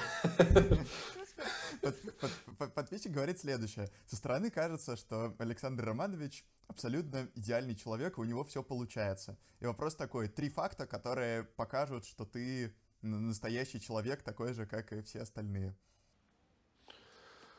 Ох, а, последние три дня я проспал будильник. Mm, начало. Так, э, раз. Два. Э, чуть больше... Чуть больше, чем полтора года назад э, я расплатился с огромными долгами, которые у меня возникли, в частности, из-за древа разума. Кажется, тоже не путь идеального человека. А, ну и там, типа, не знаю, там я разведен с женой, например, и там вижусь с дочкой только раз в неделю. Вот это, кажется, тоже делает меня очень сильно не идеальным человеком. Типа, например, мои родители все еще вместе, и я рос, получается, в семье с двумя родителями, живущими вместе, любящими друг друга. Но тут такая история, которая довольно... Ну, короче, нет, да, у меня есть какие-то внутренние демоны, какие-то проблемы, с которыми я сталкиваюсь, с которыми я борюсь, стараюсь, тяжело. Я просто это не выношу, опять же. Ну, то есть, да, у меня есть некоторая сценическая маска, которую я надеваю, когда выхожу на вебинар, потому что это вот я хочу такой образ показывать людям. Это как, не знаю, там, женщины дома наносят косметику, чтобы выглядеть как-то так для внешнего мира, как они не выглядят для себя дома. Вот у меня есть то же самое. Я не очень хочу... Э, ну, типа, я не хочу заряжать людей своими слабостями, страхами или чем-то таким. Но они у меня есть, очевидно, да, типа я тоже стрёмный человек. Просто это какие-то штуки, которыми я не очень горжусь и стараюсь их не особо как-то выпячивать. Вот. А, что бы ты сказал себе 20-летнему? Помимо того, чтобы посмотреть вебинары... Да, смотри мои вебинары. А, так, себе 20-летнему, ну, типа, не женись. Хотя, если бы я это сказал, то у меня сейчас не было бы дочери, а я люблю свою дочь. Это странный какой-то момент, но да. Э, парадоксальный такой, философский, типа как-то парадокс, парадокс. Если я убью своего дедушку, то меня не будет, да, вот это вот. 20-летнему. Именно 20-летнему. Это я был, ну, получается, уже на третьем курсе. А, ну да, еще не запускай древо, оно просто кучу бабок просрет и все, впустую, типа, лучше это. Да, иди просто и сразу найди некого Максима Олеговича Коваля, который, типа, и сразу начинайте школу. Вот чем раньше, тем лучше. Не, ну, на самом деле непонятно. В плане, если честно говорить, то я как-то люблю это все воспринимать с точки зрения, что даже если у меня была какая-то фигня в жизни, какой-то негативный опыт, то это в итоге меня привело к текущим состояниям, к текущему вот, вот как я сейчас есть. А это все благодаря всему тому, что было раньше. Таким образом, там непонятно, как, если что-то убрать, эффект бабочки может сделать меня несчастливым сейчас в моменте. Вот, это мы говорим про мою реальную жизнь. Но на самом деле этот вопрос же никогда не задается, на самом деле, про то, чтобы там что-то себе сказать 18-летнему. Это вопрос, что сказать человеку, которому сейчас 18 или 20, и он очень на меня похож. Вот. Ему, вот он чувствует, как будто все то же самое, там, как, как я, и он такой же заряженный и так далее ну, типа, не растеряй по пути, постарайся, это как, как говорит Стивен Кови, RRS баланс, типа, результат и ресурсы и средства. Ты, если перегружаешь слишком сильно в сторону результата, тогда ты о ресурсах не заботишься. Типа, затачивай пилу, не только пили дерево, но иногда затачивай пилу, вот какие-то такие. Это общие формулировки, они мне тоже не очень нравятся, поэтому я сейчас скажу что-нибудь по-другому. Тебе 18-20 лет, ближайшие 10 лет будут определяющими для всей твоей жизни, для твоей карьеры, для твоего уровня счастья, для того, как ты себя будешь чувствовать потом, после 30, 40, 50. У меня уже почти подошел этот период к концу, я скоро на пенсию, все, кайфовать скоро буду получать. Вот, от того, что ты сейчас сделаешь, все зависит это твои первые шаги твоего экспоненциального роста. Если ты сейчас будешь тупить или заниматься какой-то фигней, э, там, постоянно ходить, пропадать на тусовках и так далее, то как бы, ну, тебя не ждет классная жизнь. Ну, средняя, обычная. Может быть, тебя ждет классная жизнь только лишь потому, что в среднем мир двигается в сторону увеличения пирога, и поэтому тебе тоже немножко достанется. Но кажется, что если ты хочешь, там, не знаю, попасть вот в тот небольшой трэш-холд, который, возможно, станет бессмертным, возможно, перейдет в какую-то новую эпоху, проживет несколько тысяч лет, то тебе хотелось бы, наверное, сейчас заниматься э, саморазвитием в широком смысле. Вот, это бы я сказал. Супер. А, о чем ты мечтаешь? О, о бессмертии. Я уже вот только что заикнулся. Это да. Ты просто спросил про три суперсилы, которые у меня есть, а я думал про те, которые я хочу. А, я хочу не умирать. Это было бы вообще огонь. Я люблю жизнь, и я не хочу умирать от старости, и меня вообще это не прикалывает. А, неуязвимость в идеале, чтобы не умирать даже от пули там, да, или от падения, или еще чего-нибудь, но неуязвимость хотеть это как-то совсем жестко, а бессмертие чуть-чуть получше. То есть я представляю, как мы гипотетически в этом веке можем прийти к тому, чтобы победить старость, старение и вообще эти деструктивные процессы. Думаешь, можем? Кажется, да, кажется, мы гипотетически можем перестать умирать. А, только есть проблема в том, что если ты, например, а, не заботишься о своем здоровье, то ты, возможно, умрешь до того, как это появится. И тогда mm-hmm. до свидания, да, это будет очень грустно. А, я так это, научился бабушку с дедушкой там худеть, короче, бегать по утрам. типа, вдруг это в ближайшие 10 лет появится, они типа будут еще живы, это будет круто, да? Вот. И такая же фигня, это, возможно, будет стоить очень дорого и, возможно, будет доступно только каким-то мультимиллиардерам. Стань мультимиллиардером. Добро пожаловать. Копи деньги не потому, что ты хочешь хорошую жизнь, а потому, что ты хочешь вообще не умирать. Вот это как хорошая идея. Или там, копи деньги, потому что ты хочешь спонсировать научно-исследовательский институт, который будет заниматься исключительно вопросами старения и бессмертия. Вот. Это моя прям заветная мечта, потому что я, кажется, при всех своих там супер тайм-менеджерских скиллах не успеваю за одну жизнь сделать все то, что я хочу. И вообще я в основном такой mindset встречал у людей, которые мне очень нравятся, и, и чей жизненный путь мне очень нравится, и которые успешные, на мой взгляд. И вот они всегда такие типа, блин, жизни мало, хочу столько всего, а не хватает. Хочу больше 24 часов в сутках, хочу больше, там, не знаю, больше дней в году, хочу больше лет в жизни, вот такая же фигня у меня. То есть, типа, хочу стать доктором наук во всех науках. Хочу стать мастером спорта во всех видах спорта. Хочу попробовать весь возможный опыт, который вообще существует. Прочитать все книги, которые люди когда-либо писали, все фильмы посмотреть. Вообще доктором наук, блин. Мне нравится идея заниматься наукой, математикой конкретно, но я, типа, не могу себе этого позволить, потому что вот хочу заниматься преподаванием больше. И ты такой, блин, непонятно. А вот бы это все как-то совместить, уместить в большую длинную жизнь. Вот. И в этом ключе я не очень понимаю, как люди вообще прокрастинируют, например. Я тоже прокрастинирую. И тоже не понимаю, как. Это, типа, не так уж много просто занимает времени, как, наверное, у большинства людей. То есть я достаточно быстро выныриваю из этого состояния. Ну, просто как можно вообще прокрастинировать, если у тебя, в принципе, не хватает времени на то, чтобы делать все эти крутые классные штуки? Нет, ладно, на самом деле прекрасно понимаю, как, и как раз как понимаю, как с этим нормально бороться. Я залипаю в тупые мемы. Я читаю, я скроллю мемы. Я специально подписался на несколько каналов, то это я, типа, знаешь, засетапил себе прокрастинацию, которая хотя бы нормальная, mm-hmm. приятная, веселая. Засетапить вот. прокрастинацию, это очень круто. Да, да, да, да, да. да. Бывает фигня, когда ты занимаешься неприятной прокрастинацией. Мемы смотреть смешно. Ты их находишь, да. скидываешь друзьям, знаешь, социальные контакты свои как-то повышаешь. Прикольно. Сил слабых связей, да, да, да. И последний вопрос. Что важно? Ой, что важно? Ну, там, э, классический ответ, типа, там, семья, там, да, вот это. А, любовь, там, ну, такое. Дай подумаем.